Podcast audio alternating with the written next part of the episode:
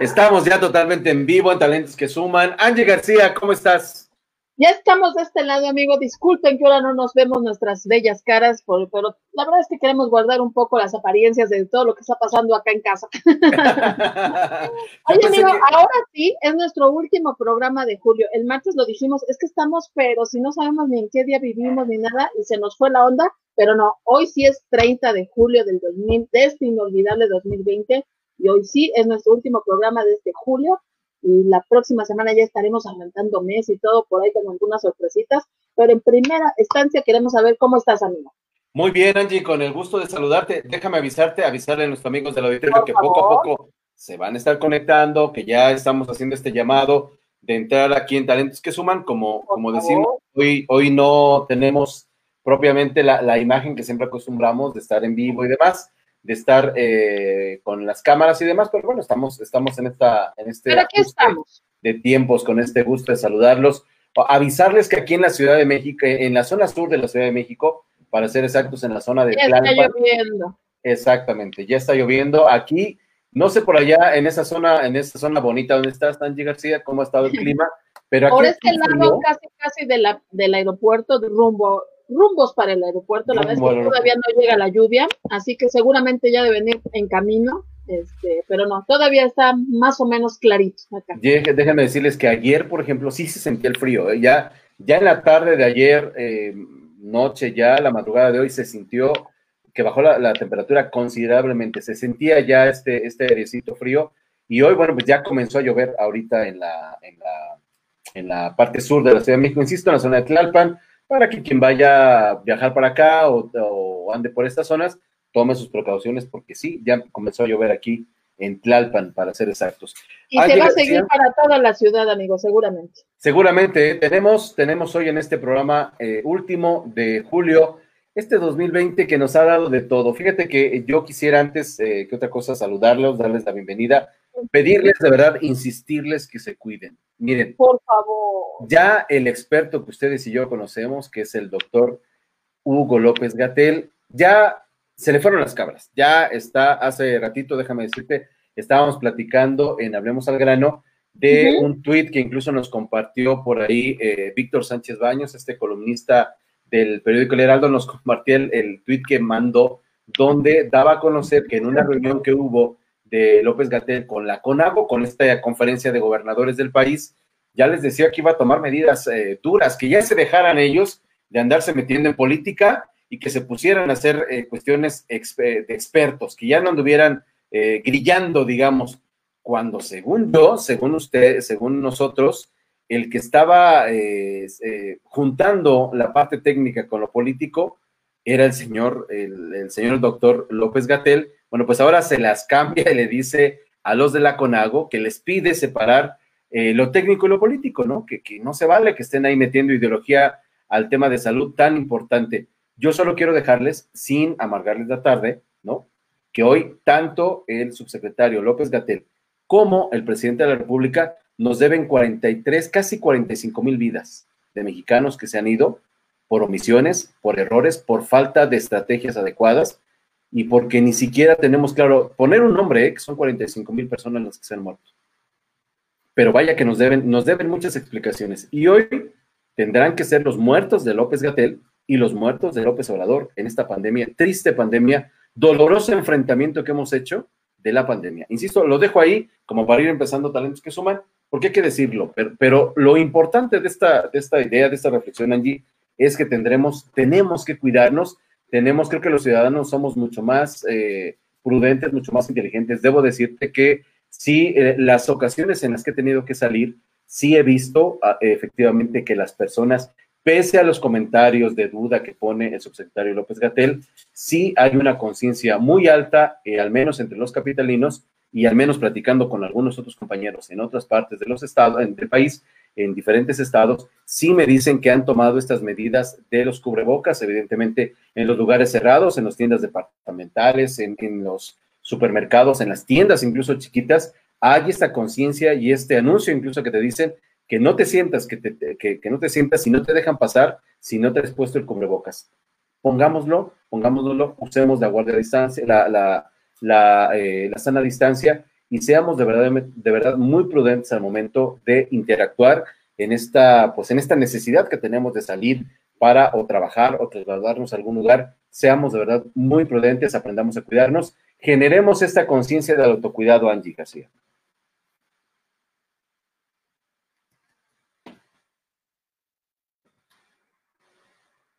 que salga sin él, o sea, no, no lo puedo yo entender, pero estamos a, estoy segura que a lo mejor la otra semana vamos a pasar a semáforo rojo, y es increíble que no, no, no ceda esto por la irresponsabilidad de muchas personas, ¿no? De verdad, es increíble que yo también salgo como astronauta, porque literal salgo como astronauta, a, por mis víveres y nada más salgo por, por un poco de despensa que hace falta y ya, lo demás trato de pedirlo, pero es increíble que ves a niños, niños jugando en la calle, en el piso, no, no lo puedo creer, la verdad.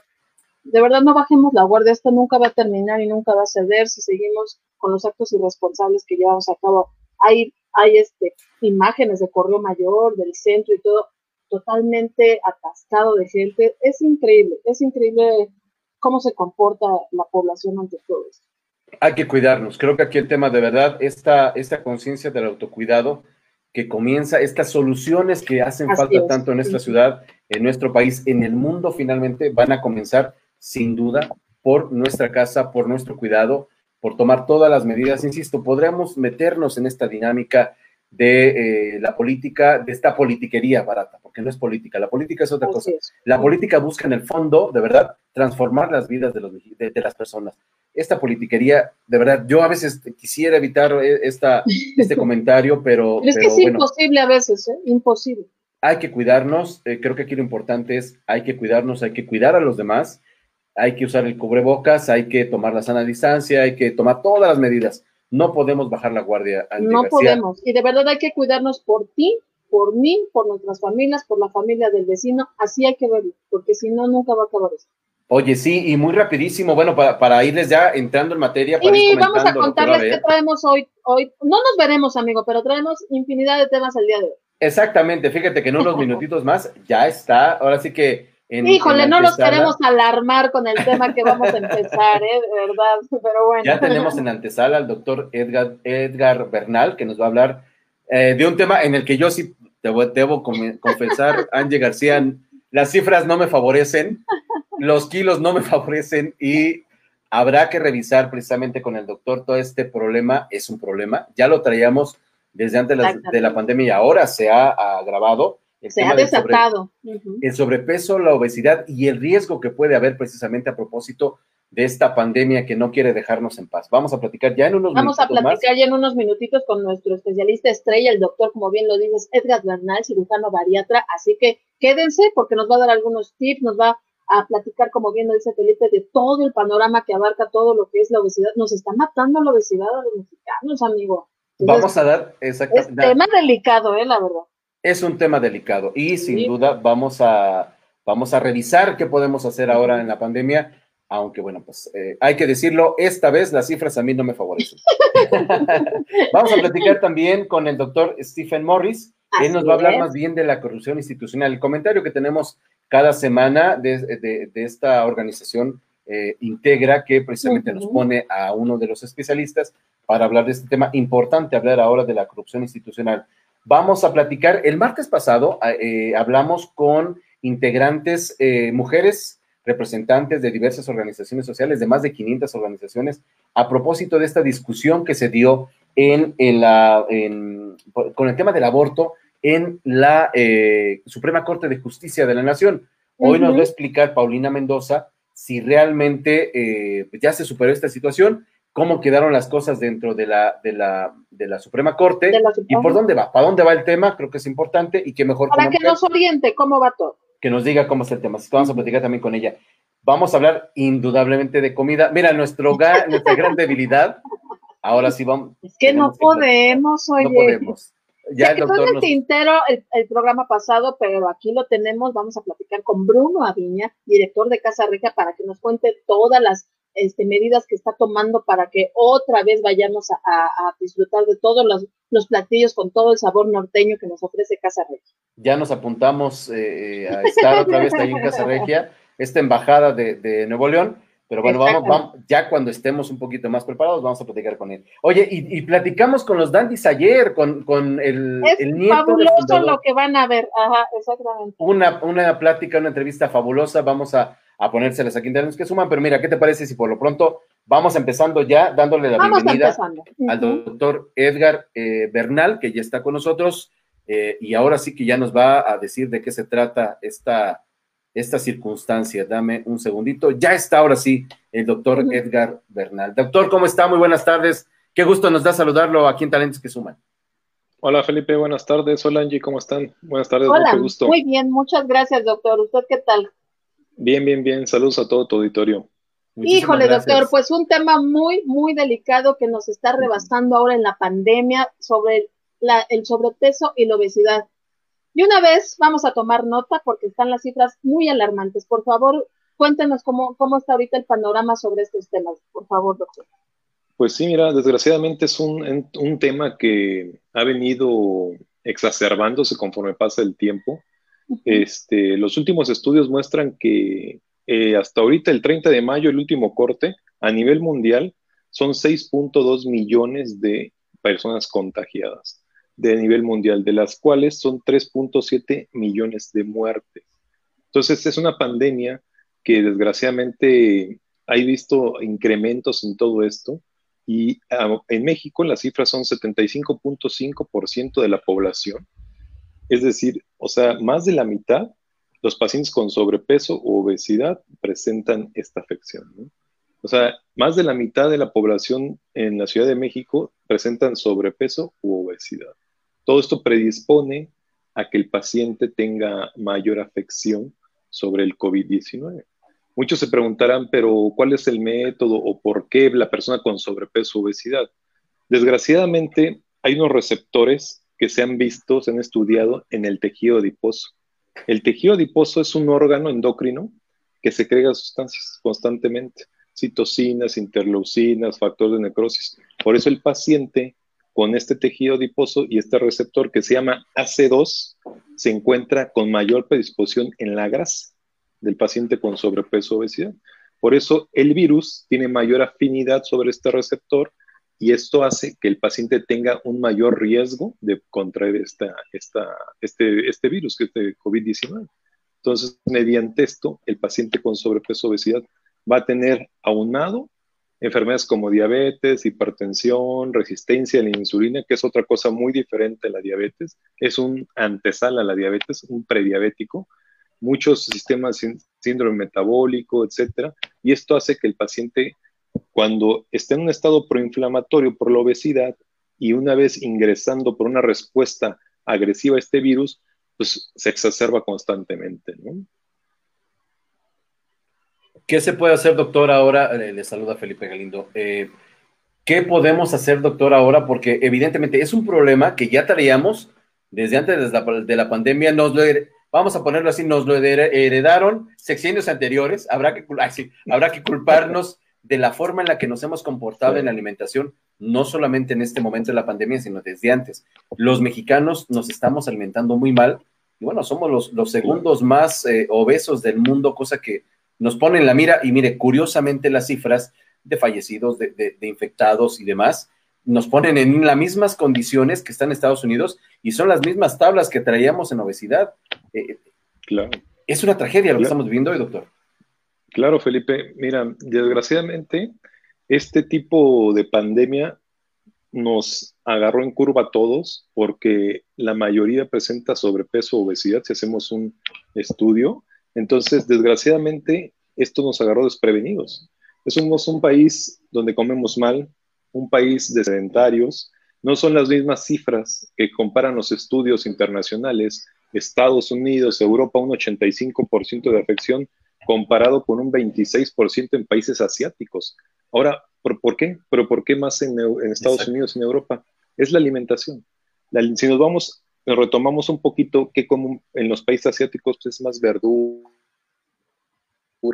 comen más limpio, comen a buena hora, en porciones pequeñas. Nosotros estamos acostumbrados, desgraciadamente, por los tiempos, la actividad, nuestros trabajos, a comer lo más rápido y, lo, y comida chatarra. Y afortunadamente, pues esto es reversible. Todo es regresarnos y empezar la tarea desde nuestra casa con nuestros hijos, ¿no? Ver qué están comiendo, cereales. Afortunadamente ahorita ya empieza una nueva ley, empezar los etiquetados en la forma de los productos, todo eso. Azúcares altos en azúcar, estamos acostumbrados que desde chicos cereales, cereales y azúcar, azúcar, jugos, néctares, etcétera, donde todo el día nos están bombardeando de grandes cantidades industriales de azúcar.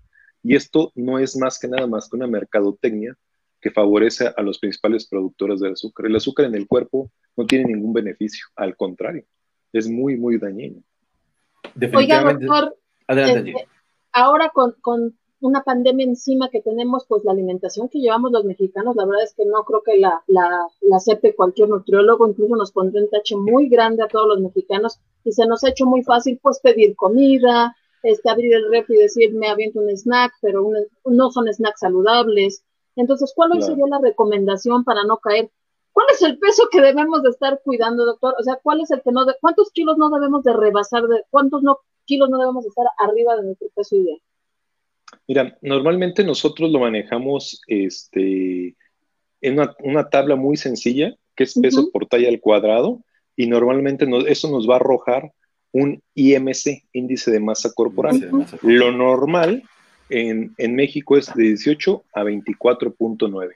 Si una persona está de estos, de esos rangos, está excelente. Si ya empezamos a subir de 24 a 35, 40, entonces ya empezamos a escalar la clasificación, que es sobrepeso, después sigue grado 1, grado 2 y grado 3. Es la obesidad mórbida, ¿no? Mientras nos estemos en un IMC que es de 18 a 24.9, estamos dentro de rangos normales.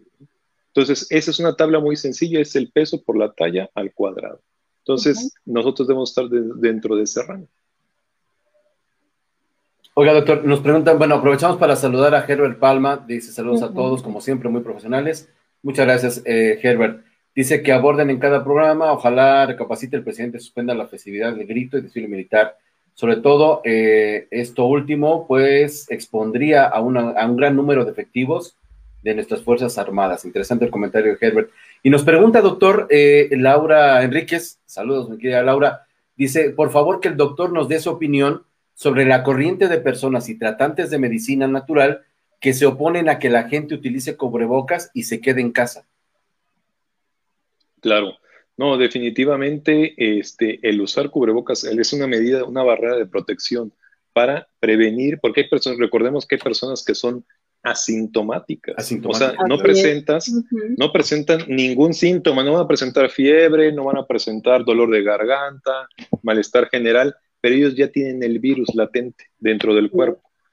Ellos como asintomáticos están en contacto con otra persona por las gotas de flujo, los fluidos, etcétera, puedes contagiar a tu madre, a tu padre, a tu abuelo, o sea, personas muy susceptibles, ¿no? Entonces, o personas que tengan un problema de sobrepeso, obesidad, con eso se detona. Ha visto muchos casos que la persona en sí llega a contagiar dentro de la casa. Entonces, las medidas de protección son definitivas, tanto para la persona que está en contacto con los demás. Se ha visto que si es una barrera de protección, si dos personas usan cubrebocas, el riesgo de contagiarse es del menos del 10%. Es mínimo, mínimo. Pero si las personas no usan cubrebocas, definitivamente es, algo que desgraciadamente muchos no lo, lo toman como que fuera a verse mala persona, no puedo respirar. Yo creo que hay que tener en cuenta que un cubrebocas no te va a poder, no vas a poder respirar bien, pero un paciente intubado en terapia intensiva no vas a poder respirar definitivamente. Entonces hay que valorar más complicado. Un poquito más complicado, Felipe. Oiga, y más grave, ¿no? Y, mucho más grave. Una, una situación que también está afectando, evidentemente, a otro sector de la población, los niños, doctor. Los niños que hoy están justamente en esta alimentación, que están comiendo, también nosotros, creo que, creo que nos ha faltado un poquito ahí de prudencia. Estamos comiendo, eh, estamos ahora sí que consumiendo quizá un poco más de lo que tendríamos que estar consumiendo, pero estamos haciendo la mitad de ejercicio o menos. Hay quienes dejamos de hacerlo incluso, eh, pero también los niños están viendo expuestos a esta circunstancia. ¿Qué podríamos decirle a las mamás, a los papás, hoy en estos momentos que efectivamente, pues los niños eh, quizá no tienen esta visión de qué comer más o qué comer menos y cómo poderles ir a dar también como la, la, la alimentación correcta o lo que realmente tienen que comer en las cantidades y en las porciones que deben, deben ser? Es correcto, Felipe. Yo creo que eso es un buen tema. Este, principalmente nosotros muchas veces dejamos de acudir al súper, dejamos que otra persona lo haga y todo. Tenemos que tener esa responsabilidad como padres en acudir al súper y ver qué es lo que se está echando al carrito, ver que no están echando azúcares, que no están echando este, comida chatarra, todo eso, pizzas, etcétera, porque nosotros tenemos la, la responsabilidad primordial de la, de la, alimentación de nuestros hijos. Entonces, desde chicos, empezar a, a, evitar refrescos gaseosos. Por ejemplo, en mi caso, con mi hijo de cuatro años, él no, no ha probado en su vida ahorita el refresco, nada, ni una sola gota. Pura agua, pura agua, pura agua natural o simple. Ahorita prueba el refresco, le sabe mal. Lo he llegado a probar en una fiesta o algo, pero nosotros desde el principio estamos al pendiente de que el niño no tome refresco. El tomar refresco a un niño no le va a ayudar para nada, no tiene alguna función en su organismo. Entonces, tenemos, nosotros como padres tenemos que cuidar esa, esa parte de alimentación. Ver que se cocine saludablemente, ver que se cocine sin grasa, sin cosas fritas, cosas de harinas, pan, evitar echar pan, evitar, evitar echar cosas de harinas al, carrito y nosotros de esa manera estar al pendiente de la alimentación de los niños. Al final el niño va a crecer con un estilo de vida, si tú le enseñas a ese estilo de vida que es un poco de ejercicio, una buena comida y comer a sus horas, no estar comiendo y picando comidas a deshoras. Eso es un estilo de vida saludable y es nada más que disciplina a la hora de comer, ¿no? Porque finalmente esta es la otra gran pandemia que sí se está quedando también con nosotros y claro. que está agravando nuestra salud. Finalmente, pues también de eso nos podemos estar muriendo, doctor. Exactamente, principalmente a nosotros, bueno, en este país como mexicanos, lo que nos mata es la alimentación. Vemos desgraciadamente que en la mañana, son 9, 10 de la mañana, y hay puestos de tacos. O sea, la persona ya está comiendo grandes cantidades de grasas tamales. y azúcar. hemos hecho mal, caramba. Eh, tamales, eh, como dicen, tamales. Y luego le agregas pan. Entonces, son carbohidrato más carbohidrato, ¿no? Desgraciadamente, eso es lo que hemos estado comiendo durante todas las generaciones por las abuelas, por una tradición, ¿no? Yo creo que no está mal comerlo de vez en cuando, pero principalmente tener actividad física. Si nosotros ingerimos mil calorías con un tamal y no tenemos ninguna actividad física, esas calorías se van a acumular en tejido adiposo y se va a traducir en sobrepeso. Si nosotros quemamos esas calorías corriendo dos, tres vueltas, seis, siete kilómetros, esas calorías se van, a, se van a ir, no hay ningún problema. No está mal a lo mejor ingerir un tamal, ingerir un poquito de carbohidratos, pero sabiéndolos quemar. No hay otra cosa, no hay magia. Desgraciadamente aquí no hay magia, no hay pastillas, no hay gotas como muchas veces nos los hacen saber o, o, o creen ofrecer. No hay nada de magia más que actividad física y quemar las calorías. ¿no? ¿Qué tipo de, de, ejercicios podrían ser incluso los que, los que les quedarían también, doctor? Precisamente para, si ya nos pasamos, y abro por mi caso, esa va por mí, que nos hemos dedicado, hemos descuidado, digamos, la alimentación, el peso está a todo lo que da, ¿qué se puede hacer como para empezar precisamente a nivelar eh, al cuerpo, para empezarlo a, meter en orden, quemando estas calorías que tenemos de más y empezar precisamente ya a tener mucho más eh, cuidado de verdad y atención en, pues en esta, en esta normalidad, normalidad o esta normalización que debe haber de nuestro peso, doctor? Claro, principalmente hay lo que tenemos que hacer ejercicios aeróbicos. Ahorita los gimnasios están cerrados, no hay problema, pero no es pretexto. Hay diferentes programas, incluso gratis ahí en YouTube, en la tele, que nos van a enseñar a que en el mismo lugar, un cuartito, un lugarcito de uno por uno, en el mismo lugar uno empieza a tener actividad física, subiendo, bajando, trotando, en el mismo lugar. No necesitas un espacio muy grande para hacer ejercicio, es principalmente actividad, actividad, actividad física y son ejercicios de alto impacto con periodos de descanso muy cortos. Entonces, mediante esta manera, este ejercicio se va a volver aeróbico. Entonces, es el ejercicio que va, más va a beneficiar para la quema de grasa, ¿no? Elíptica, trotar, correr, caminar, etcétera. Entonces, si salimos a correr, que ya muchos parques abrieron, pues con las medidas de protección necesarias, el cubreboca. Desgraciadamente es esto, ¿no? Esa es la nueva gran batalla que tenemos que dar ahora lo, eh, para el tema de la salud, finalmente eh, qué importante, doctor, y de verdad que queremos agradecerle que haya estado con nosotros. ¿Cómo pueden contactarlo? ¿Cómo pueden seguir también lo que usted está redes, eh, informando? Porque créame que usted también, ustedes se van a convertir en, en los nuevos salvadores también de, de, nuestro país ahora que requerimos de verdad regresar a, este, a nuestro peso y a cuidar, de verdad, tener esta conciencia de alimentarnos mejor, porque de ahí está o nuestra salud o nuestra perdición. Así es, Felipe, y nada más este, agregar que la gente no se deje engañar ante varios medicamentos milagrosos, productos milagro, que acudan con profesionales de la salud. Es como un cardiólogo, si alguien está enfermo del corazón, tiene que acudir con un cardiólogo. Si alguien presenta sobrepeso, obesidad y desea cambiar, tiene que acudir con profesionales. Yo me encuentro en el Hospital Ángeles Clínica Londres, mi página es www.edgarbernalcirujanovariatra.com, en lo que se les pueda ofrecer, en lo que pueda apoyar. También no hay tanto inconveniente, no todo es cirugía, no todo es procedimientos quirúrgicos, hay procedimientos ambulatorios, temporales, como el balón intragástrico, que te va a ayudar de 15 a 20 kilos, pero es un procedimiento muy rápido, te vas a casa y sin necesidad de estar operando, ¿no? Y tiene ya eso, eso bueno, además que es, es una medida que le pone fin a, estos problemas de obesidad, ¿no? Y finalmente salvan, salvan la vida de esa persona. Son herramientas, es igual que un, un paciente con este, alcoholismo, drogadicción, necesita un equipo multidisciplinario en el paciente con obesidad, sobrepeso, exactamente es igual. Hay herramientas que te va a ayudar, te va a impulsar, como es el balón intragástrico, para poder empezar a perder kilos, ¿no? El chiste es tener el, impulso y tener la primera ansiedad de perder kilos, ¿no? aunado al ejercicio y a un buen estilo de vida. Esperemos no llegar a esas medidas, doctor, extremas. Les prometemos portarnos bien y seguir sus indicaciones. Exactamente. Es la mejor medida, la mejor medicina. Así es, pronto estaremos otra vez con usted, doctor, para que nos siga guiando en esto, porque creo que el encierro este, va a seguir y es, este, va, a ser, va a ser por algunos meses todavía, entonces vamos a seguir escuchando sus recomendaciones para que no subamos de peso. Es correcto, Angie. Pues muchas gracias por su invitación y agradezco el apoyo, Angie y Felipe. Muchas gracias. Gracias, doctor. Gracias, Edgar Bernal, que estuvo con nosotros y bueno, tan importante, Angie García de verdad que eh, regresar a estos buenos hábitos de, alimentación, a estos eh, ejercicios que debemos tomar en cuenta. Finalmente, nuestro cuerpo requiere este tipo de, acciones, de movimientos, y lo hemos comentado, Angie, en, en programas. En varias ocasiones, sí. Estas caminatas inacaba, eh, que no se acababan, que me traías de un lado para otro, créeme que eso. Y mira ahora. Y ahora, ahí están los resultados. Hay que. Ahí están los resultados buscar nuevamente esta forma de, Pero qué bueno, qué bueno que contamos, por eso aquí nos encanta tener especialistas, darle voz a estos especialistas que la verdad que nos guían, porque si es necesario, yo a veces nos dicen, hay 20 minutos que haces al día de ejercicio, pues 20 minutos pueden hacer la diferencia de que no subamos de peso, de que nos mantengamos este, activos ante todo esto que estamos pidiendo. ¿Sabes de quién sí soy fan? Por ejemplo, de, de nuestra amiga Moni Rodríguez, Ah, sí, mi Moni, ella sigue siendo mil, no, ella sigue siendo líder.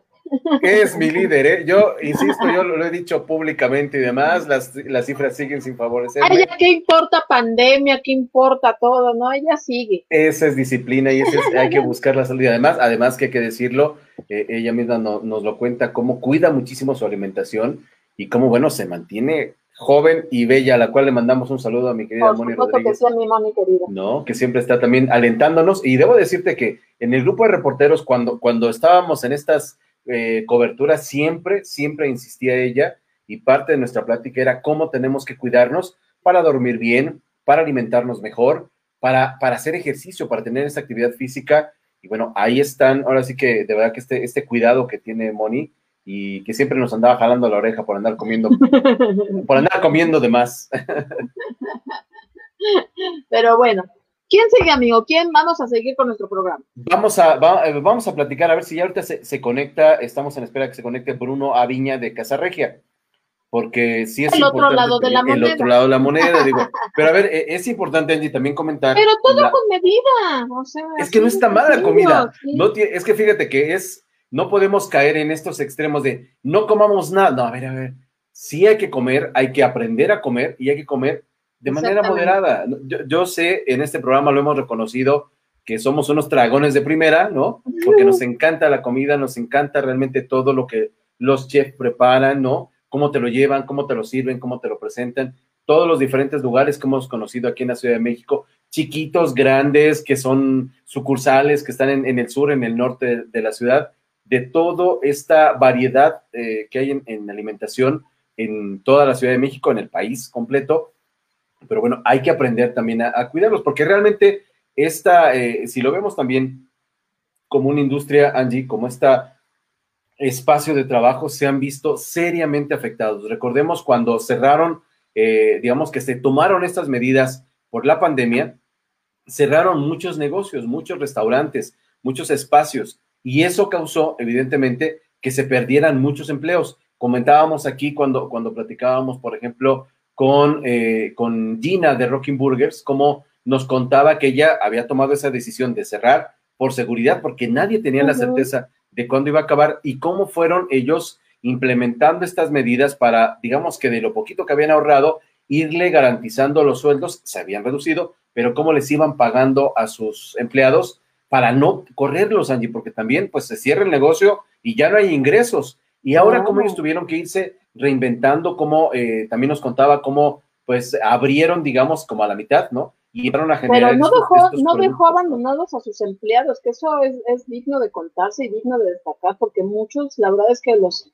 les dijeron, pues se acabó el trabajo, ahí se ven, ya no hay nada, pero hay otros que innovaron, como, como ella bien nos lo dijo, y dijo, yo me tomo de mi equipo y vemos cómo le hacemos.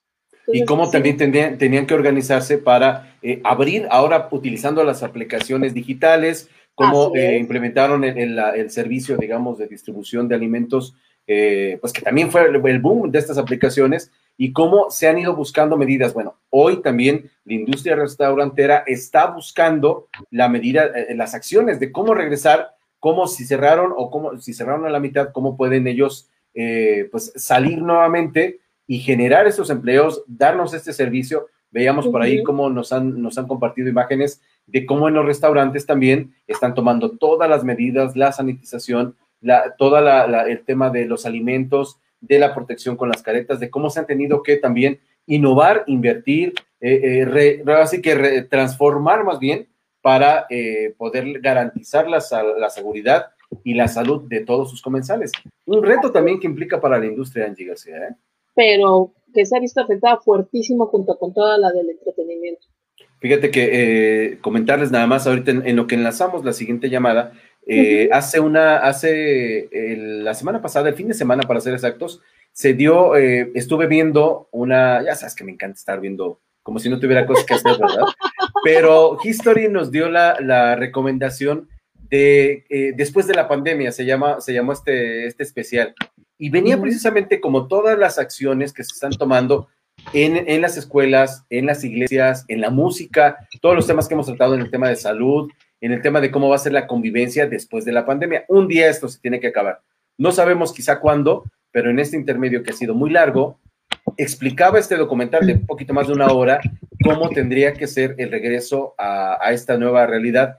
Y, efectivamente hablaban, por ejemplo, de eh, la música, que tú sabes que para mí, eh, para nosotros es uno de nuestros grandes, grandes espacios que extrañamos.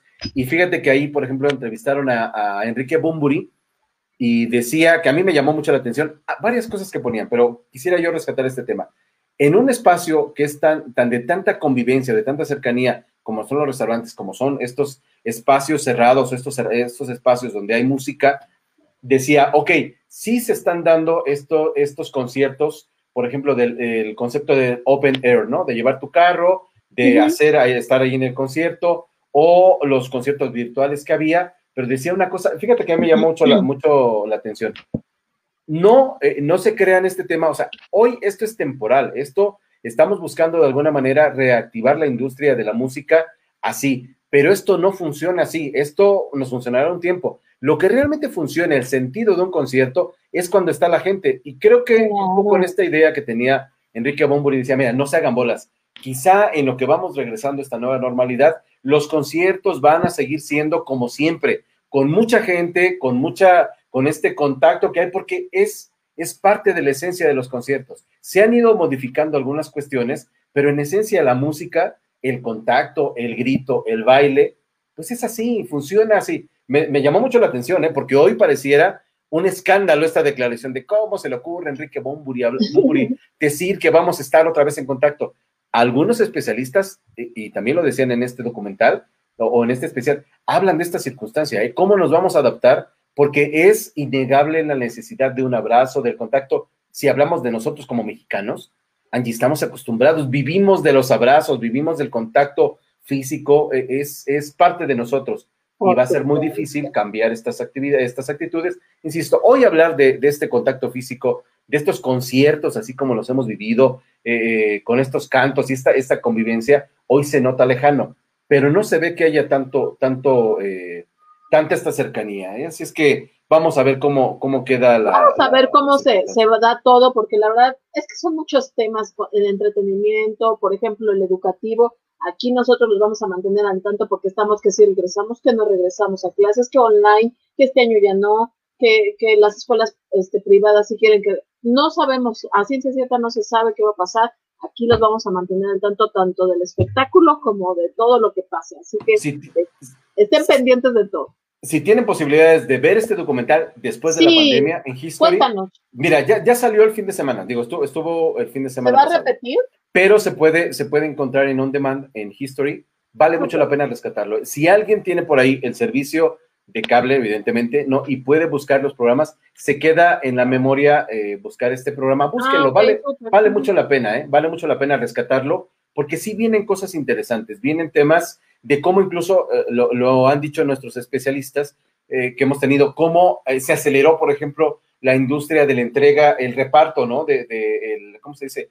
Eh, cuando vas a mandar algo por paquetería, se aceleró, se detonó, hoy es el boom, ¿no? Pero como también la industria editorial también ha estado en ese, en ese tema. Y fíjate que eh, aprovecho para comentarles que, por ejemplo, hoy en la mañana estuvimos en una conferencia de prensa de eh, lo que es la industria editorial, Y van a organizar ellos también una, una feria que ahora va a ser digital, evidentemente, organizada por el gobierno de Zacatecas, y fíjate, lo curioso es que va a ser en Zacatecas, ¿no? Pero como ellos decían, va a ser muy difícil, evidentemente, que se puedan reunir todos, insisto, con estos stands, como lo hemos visto, y van a ver ellos también cómo, cómo, eh, van a, cómo brincaron al mundo digital.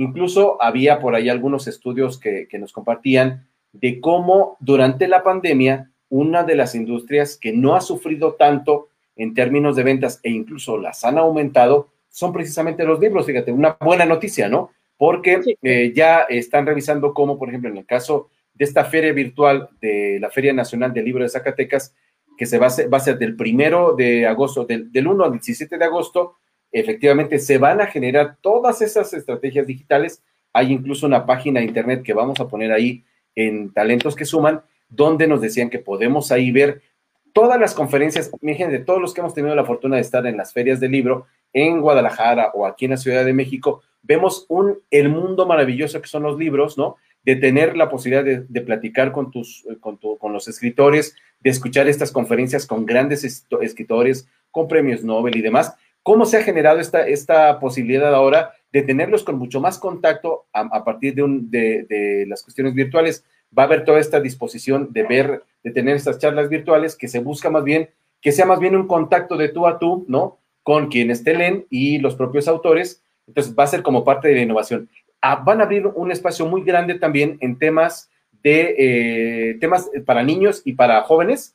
Van a abrir también muchas pláticas, muchas eh, obras de teatro. Va a estar de verdad increíble todo esto, este esfuerzo que se está haciendo por parte de la Cámara Nacional de la Industria Editorial Mexicana, la CANIEM, y todo, obviamente, el Instituto Zacatecano de Cultura, va a estar ahí involucrado, pues, eh, digamos, todas las personas, todas las editoriales para llevar a cabo esta feria virtual. Ahora dicen ellos, feria virtual que si bien les va a ahorrar, por ejemplo, para los stands, ¿no? Sí, sí tienen ellos ahí muchas estrategias para quien quiera adquirir un libro, pues sea incluso más rápido la llegada de, este libro cuando lo compren en ese espacio. Entonces, estamos viendo cómo las diferentes industrias, insisto, la, cuestión alimenticia, pero también la, la cuestión editorial, la cuestión de la música, cómo se están adaptando ¿no? a esta nueva realidad y cómo están aprovechando también esta crisis, que creo que en el fondo es lo que hemos insistido, Angie, cómo hacer a un lado este miedo que le podemos tener a la, a la pandemia o a la crisis para verlo también como una oportunidad también de innovar, pero también de detonar un negocio ahora tan importante como los libros.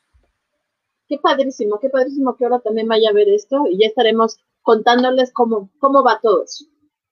Exactamente, Angie. Estamos en espera de que se conecten, pero eh, pues eh, seguimos viendo. Oye, amigos, recordarles que Río Roma mañana, acuerden que a las siete y media de la noche va a estar en la página oficial de City Banamex para que se conecten y pasen una, una nochecita muy a gusto escuchando toda su música.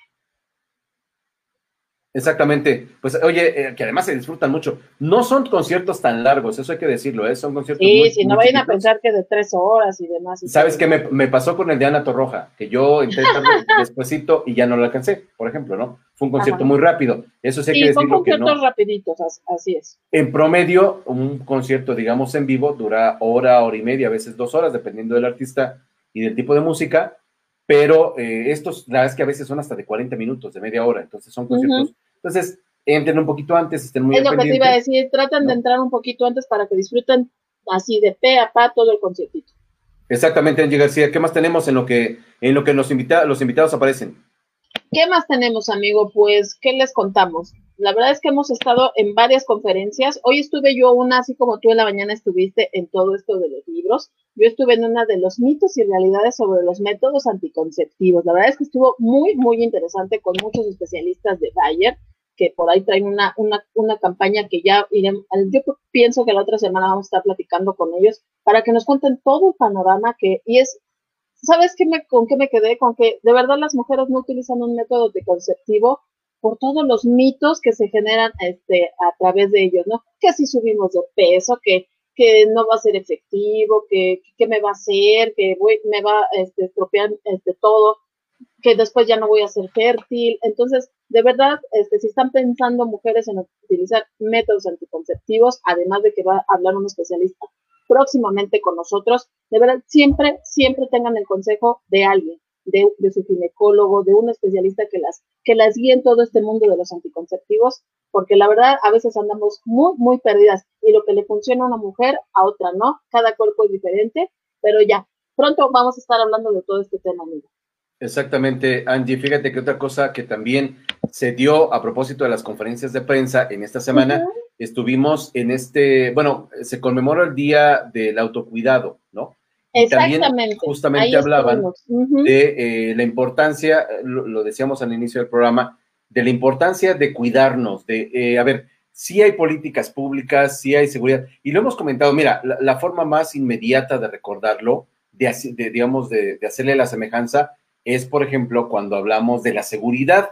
Sabemos que estamos, por ejemplo, en una ciudad que hoy se ha detonado mucho más insegura, con mucho más circunstancias que están fuera de control de nosotros, pero también lo que muchos recomiendan los expertos es aprender a cuidarnos nosotros. Si sabemos que estamos en una ciudad insegura, bueno, pues eh, pasar por... y, te, acordarás que cuando vamos, por ejemplo, en los, en los, eventos, en las conferencias, tú misma nos decías cuando vamos en bola, oigan, vámonos por acá, que está más iluminado, acá se ve más clarito, acá hay más gente, e, en fin, algunas medidas que vamos tomando, por ejemplo, en temas de seguridad. Lo mismo tenemos que hacer ahora para el, para el autocuidado. Si vemos que hay un imprudente que está hablando, que está, eh, que no trae el cubrebocas o que está tosiendo, en fin, pues no te acerques, ¿no?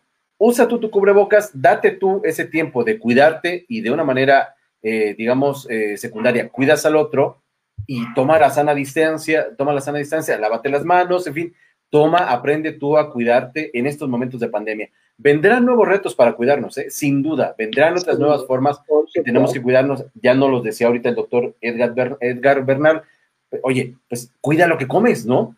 No consumas tanta azúcar, haz más ejercicio, es un tema de autocuidado. Creo que cuando si empezamos a hacer esta, esta lógica, Angie, de empezar a cuidarnos, evidentemente esto tendrá que eh, generar mejores resultados. Así es. Sí, y ahora en la modalidad, esperen pronto, no se vayan a desconectar porque en unos minutitos también vamos a tener la entrevista que con la, con la que platicaron Felipe, con los dandies, este trío que mi mamá feliz ¿eh? de, de, saberse, y pronto esta modalidad nueva de autoconciertos allí en la Arena Ciudad de México, pues ahí también venían, por ejemplo, en los comunicados de prensa ya todas las medidas que debemos de tomar. Entonces, van de la mano muchas cosas que si queremos salir, pues ponernos nuestro tapabocas, queremos ir a un autoconcierto, pues adquirir otros hábitos. Entonces, pues como tú dices, todo esto es de la mano y, e ir fomentando todo. Exactamente, Angie García. Fíjate que eh, otra cuestión que queríamos comentarles es precisamente la serie de, de, de dame un segundito.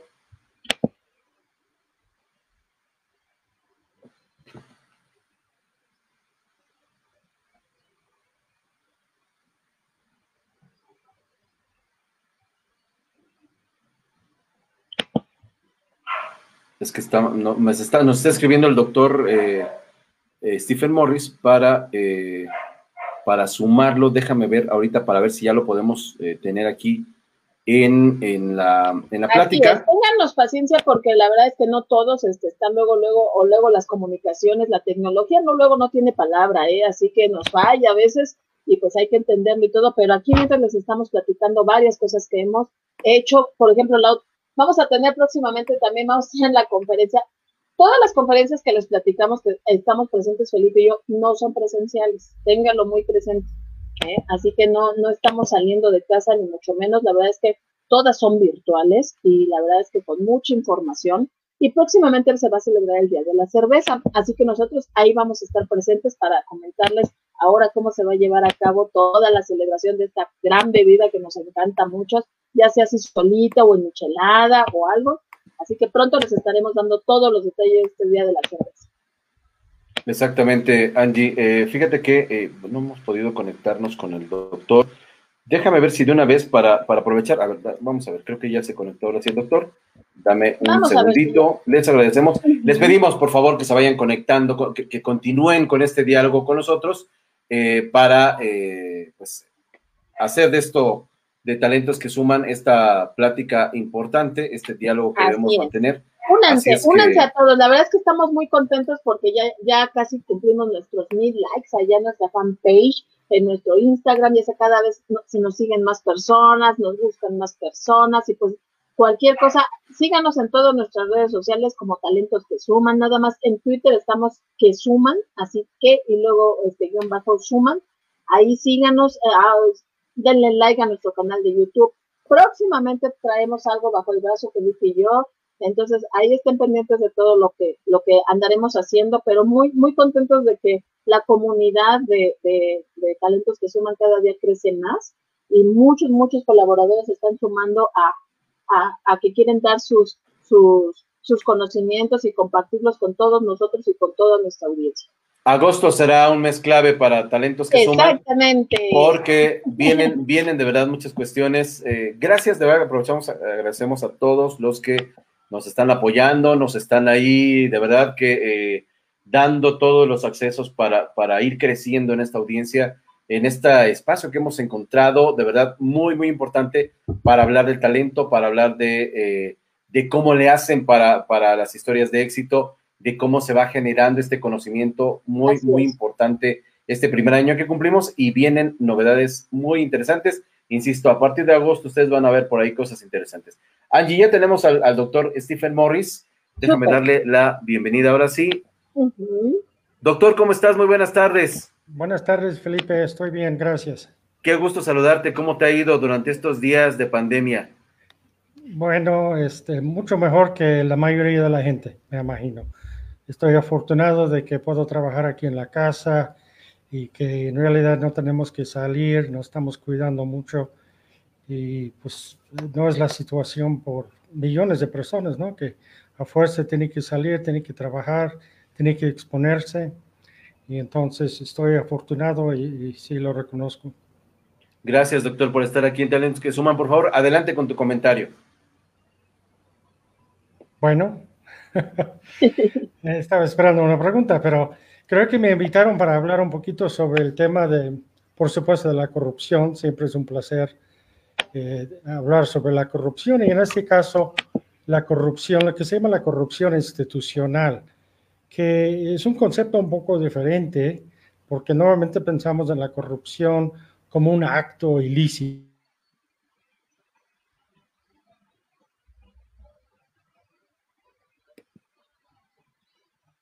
ahorita que se... Algo legal. También esto se trata más de la, la, estructura y funcionamiento de las instituciones.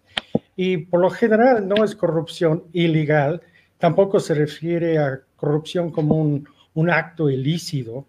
Este es un concepto de la corrupción que han desarrollado mucho en Estados Unidos, el país de, de mi nacimiento, ¿no? Y, es la idea de que las, instituciones, la manera que, que funcionan, quienes tienen la responsabilidad de tomar las decisiones, las reglas, los procedimientos, etcétera, que las instituciones en sí pueden privilegiar ciertos intereses, pueden privilegiar ciertas decisiones y pueden descartar hasta cierto punto por la estructura y las reglas otras formas de decisiones. Y entonces, esto es lo que se refiere como a la corrupción institucional, que es una corrupción otra vez diferente de lo que siempre estamos pensando en la corrupción como soborno y mordidas, etcétera. Perfecto. Oye, doctor, ¿cómo está hoy el tema? ¿Cómo podemos irlo midiendo en, temas de México? ¿Cómo, está, ¿Cómo va México en este tema? Porque mira, hay, eh, y lo platicábamos la vez pasada, eh, doctor, eh, cómo brincar de una simulación, ¿no? De decir, ya detuvieron a tal personaje y ya lo van a traer y nos tienen minuto a minuto, ya se subió al avión, ya lo sentaron, ya le dieron de cenar, ya se bajó, ¿qué creen? Ya no se va a ir por allá, se va a ir más bien al hospital y fíjense que sigue malito. Y empiezas a desviar esa atención de realmente entender lo que es un proceso judicial para ir con alguien presuntamente culpable que puede efectivamente eh, pagar por una cuestión de corrupción y no caemos en este teatro que, eh, en el que se ha convertido, en el que lo quiere convertir el actual gobierno, porque eso, eso entiendo que no es combate a la corrupción, ese es un circo, eso es una payasada, con perdón tuyo, y no de fondo el, atender de fondo la corrupción. Creo yo, al menos por, lo que hemos leído de, expertos como tú, eso no es el combate a la corrupción, ese es un circo. Bueno, sí es parte del combate a la corrupción, no cabe duda, porque todo el mundo reconoce que uno de los problemas principales aquí en México de la corrupción es la impunidad. Y por lo tanto, todo el mundo reconoce que la única manera de, luchar contra la impunidad es investigar y castigar a los corruptos. Entonces, esto de, utilizar eh, la fiscalía para, para llevar los casos de la corrupción y, los juicios, sí, claro, es parte del combate a la impunidad. Y todo el mundo, incluso en las encuestas, reconocen que la impunidad es quizá el problema principal en la corrupción. Al mismo tiempo, tenemos que reconocer de que nada más luchar contra los corruptos y investigar y, castigar el aspecto de la lucha contra la impunidad no es todo. O sea, y, acabo de sacar un artículo Mauricio Marino eh, sobre el mismo tema, ¿no? Destacando el hecho de que castigar a algunos corruptos, tener los juicios que son muy dramáticos y todo el mundo está siguiendo el caso, es muy emocionante, pero hacer esto no es luchar contra las causas de la corrupción. Y entonces requiere de los dos, de los dos temas, requiere de los dos polos la anticorrupción. Tienes que luchar contra la impunidad, tienes que mandar un mensaje de que si alguien está participando en la corrupción, hay mayor probabilidad ahora que lo van a averiguar, lo van a cachar, lo van a castigar pero al mismo tiempo tiene que poner mucha atención en los sistemas, en las instituciones que son las causas de la corrupción. ¿Y hoy cómo vamos? ¿Cómo, cómo decir si vamos bien o, o, ya de verdad esto va a ser, o tú detectas en tu experiencia si esto va a ser así? O sea, si esto va a ser un show montado, donde al rato seguramente van a buscar al presidente de la República, eh, no sé si a Peña Nieto, no sé si van a buscar a Calderón, si lo van a enjuiciar, como ahora decían que el, que, el pueblo en un juicio, eh, eh, casi casi en el Zócalo, me pongan ahí al expresidente y lo empiecen a, aventar legitomates. ¿Cómo no caer en ese teatro, doctor? porque eso pareciera que satisface, por supuesto, a mucha gente que, que, solo, busca, solo busca el escándalo y no realmente la construcción de un sistema real de anticorrupción, de un seguimiento transparente de a dónde llegan los recursos y a dónde se van, de un gasto eficiente en temas de, administración pública, una cosa más seria, porque esto, insisto, lo que vemos esto, este es, este es show y creo que no, no se vale que, a la gente la mantengan en ese nivel de, pues de diversión, ¿no? Porque pareciera esto más bien un, programa de televisión más que un verdadero programa, de un, de un verdadero compromiso para combatir la corrupción. Bueno, en un sentido histórico, siempre lo hemos visto, es muy común de que las administraciones llegan y hay casos de hay escándalos.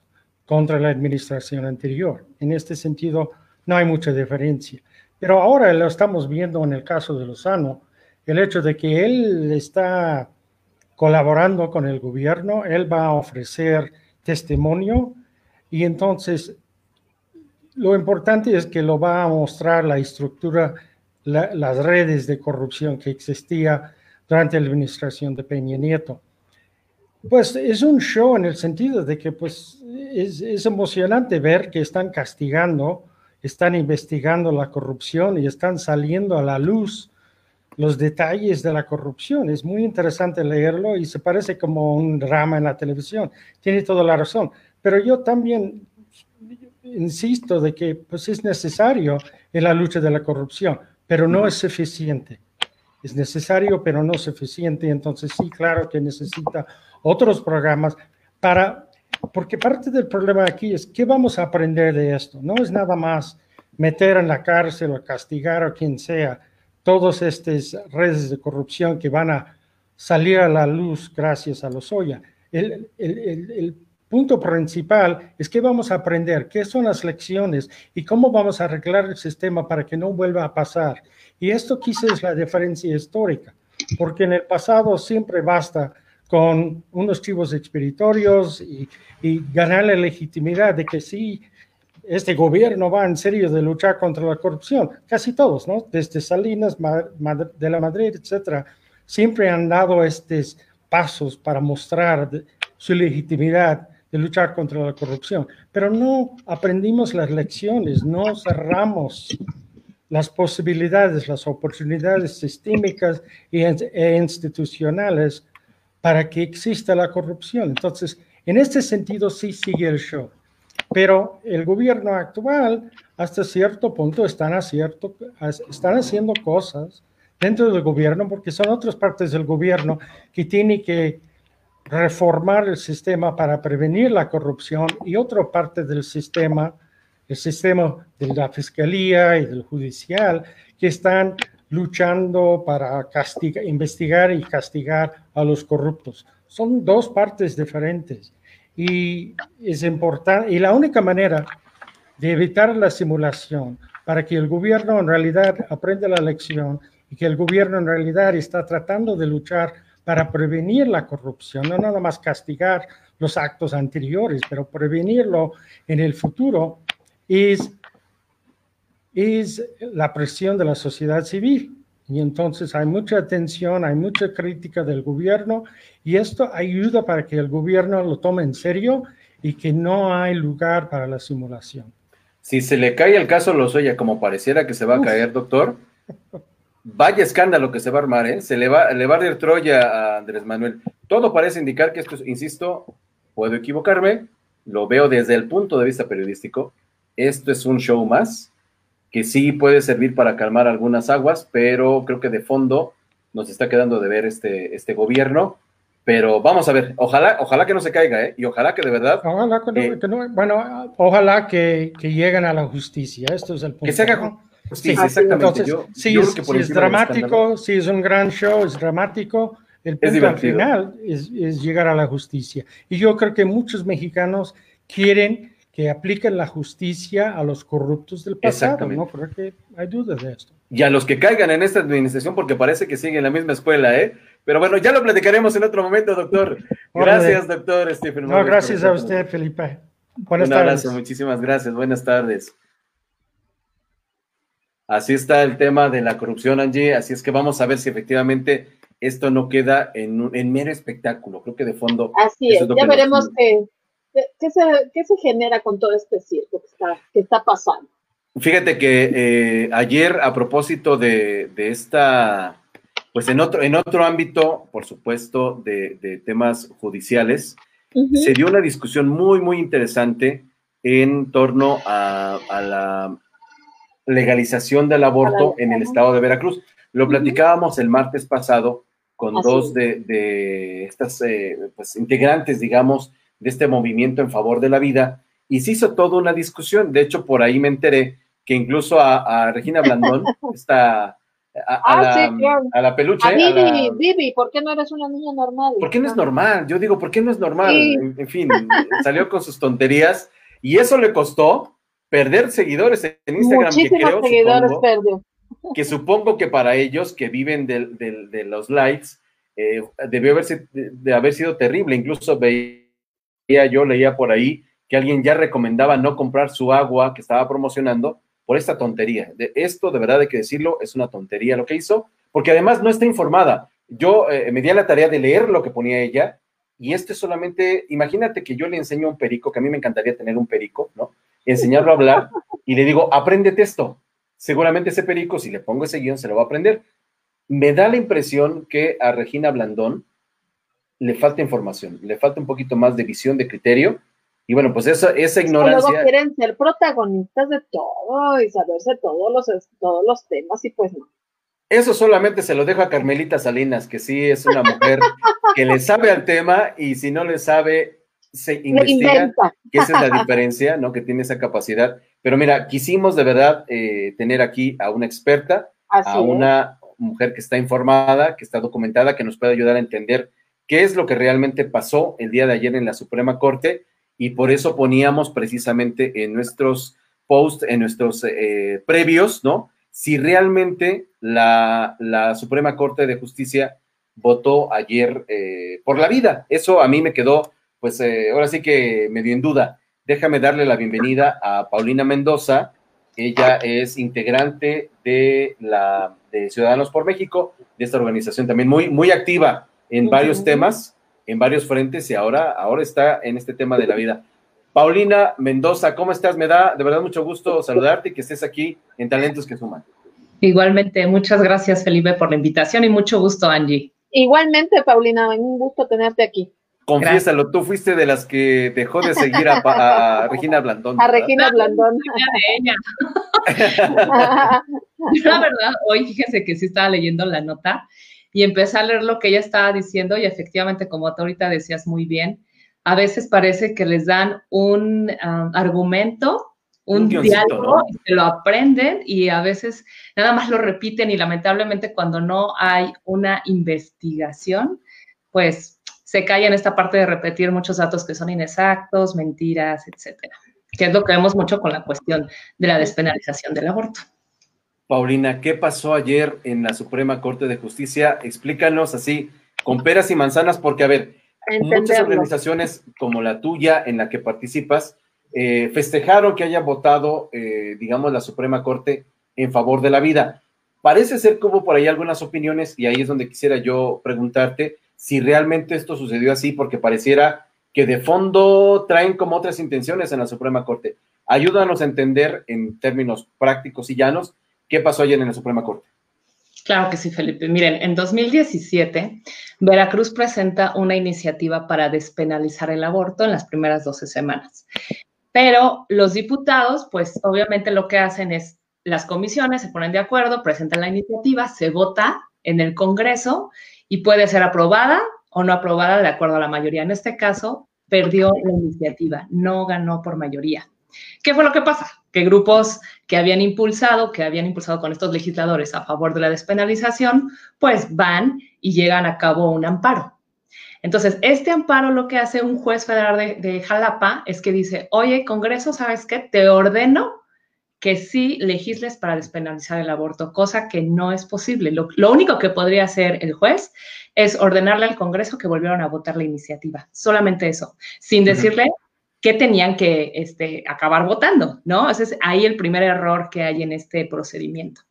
Entonces, obviamente, el Congreso del Estado presenta un recurso de revisión, porque el Estado dice, oigan, nuestra constitución en el artículo cuarto dice que el derecho a la vida está garantizado desde la concepción hasta la muerte natural. Por lo mismo y conforme a nuestro derecho, es que estamos votando en contra de esta iniciativa. Nosotras y nosotros ya lo votamos, se, perdió, o sea, se perdió legal, por así decirlo. Entonces, pues ya acepten, acepten que perdieron.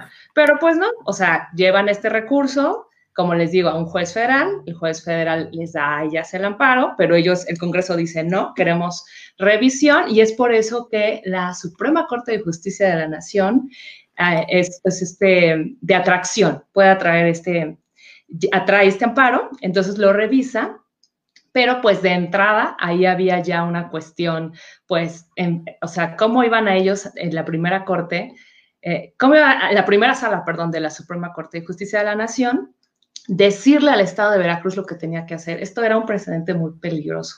Claro. ¿Por qué? Porque si le dice a un Estado, oye, no, cambia tu ley y hazlo conforme te lo está pidiendo un grupo de presión, entonces podría hacerlo con cualquier tema. Y eso es algo que no veía la ciudadanía. O sea, todo el mundo estábamos viendo la cuestión, claro, los que estamos a favor de la vida, los que están a favor de la despenalización, pero no veíamos todo lo que podría provocar el simple hecho que hubieran dicho, adelante, ¿no? Yo puedo meterme, intervenir en tu autonomía, Estado, en este caso el de Veracruz.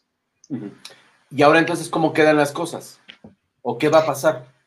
Ok, en este caso, lo que hace la Suprema es presenta un proyecto que lo presenta el ministro Juan Luis González Alcántara Carrancá y el día de ayer es cuando se lleva la votación en la primera sala. Cuando si en la primera instancia se vota y, se pierde o se gana, pues ya no procede al pleno, que es con los 11 ministros. En este caso, de los cinco, y eso sí realmente te lo digo, las personas pro vida no esperábamos que fuera tal cual 4 a 1. O sea, cuatro votos fueron en contra del proyecto, solamente uno, el que lo presentó, fue... Una goliza, digamos. Literal. La verdad es que si no nos lo esperábamos, eso sí fue como la parte más impactante, pero, y que va muy de la mano con la pregunta que me hacías, ¿ganó o no ganó la vida? Sí ganó. Te voy a decir, sí ganó, tal vez no por las razones que nos hubieran encantado. Es decir, que los ministros dijeran en sus, porque ellos votan y dicen por qué, ¿no? Y todos ellos lo que alegaron más bien es que la Suprema Corte no podría, o sea, no había omisión legislativa, es decir, el Congreso había sido, había hecho su trabajo, había votado la iniciativa y no había ganado esa votación. Entonces, la Corte no puede sustituir al Congreso local.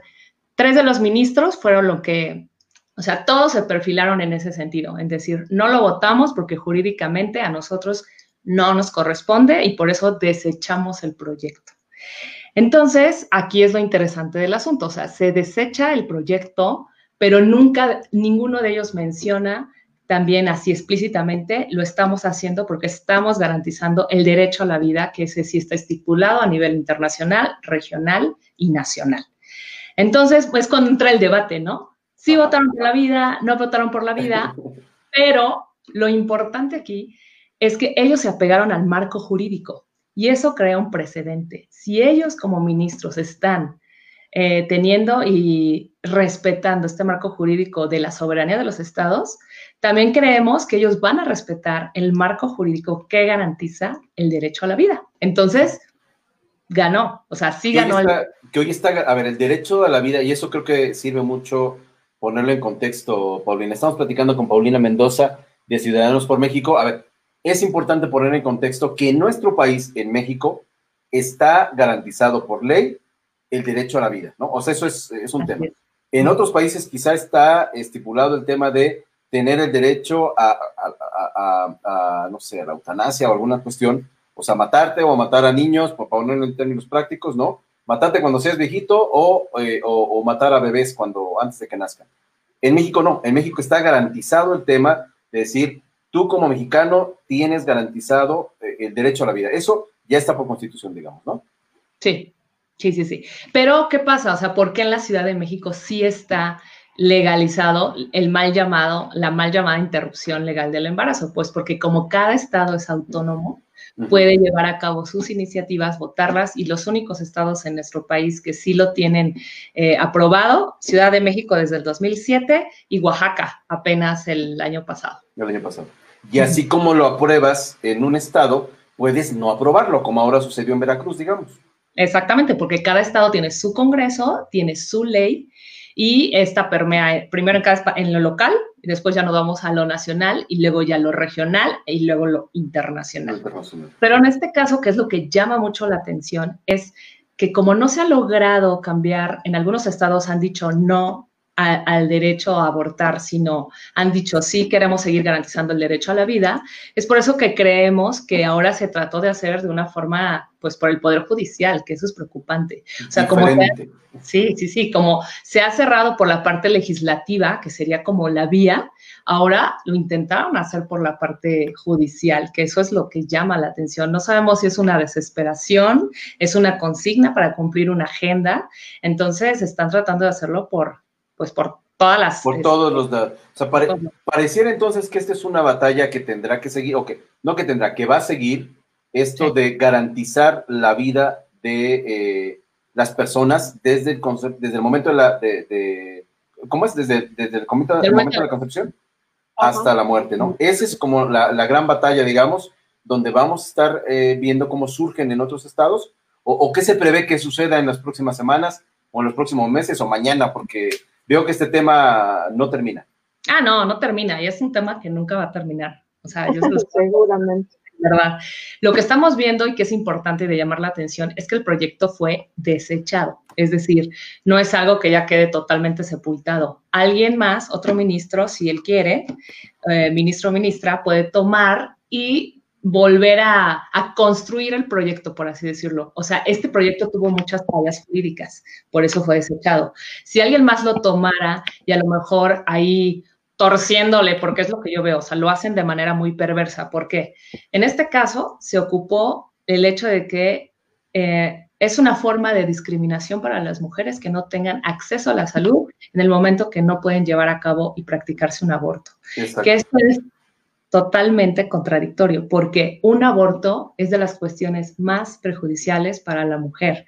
Déjense, o sea, yo sé que es lo más importante y nos interesa, por supuesto, darle voz a los que no tienen voz, en este caso, los bebés que están en proceso de desarrollo, el desarrollo humano, ¿no?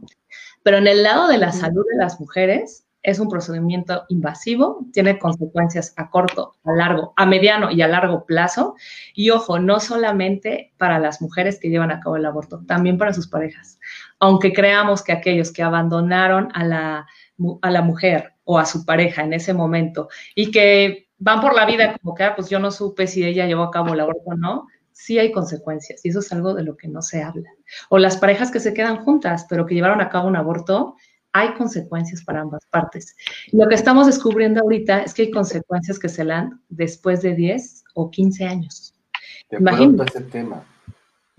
Imagínense, o sea, ¿Cuántas veces podemos decir, no, se está ahorita manipulando con esta idea de que sería un derecho, un acceso a la salud?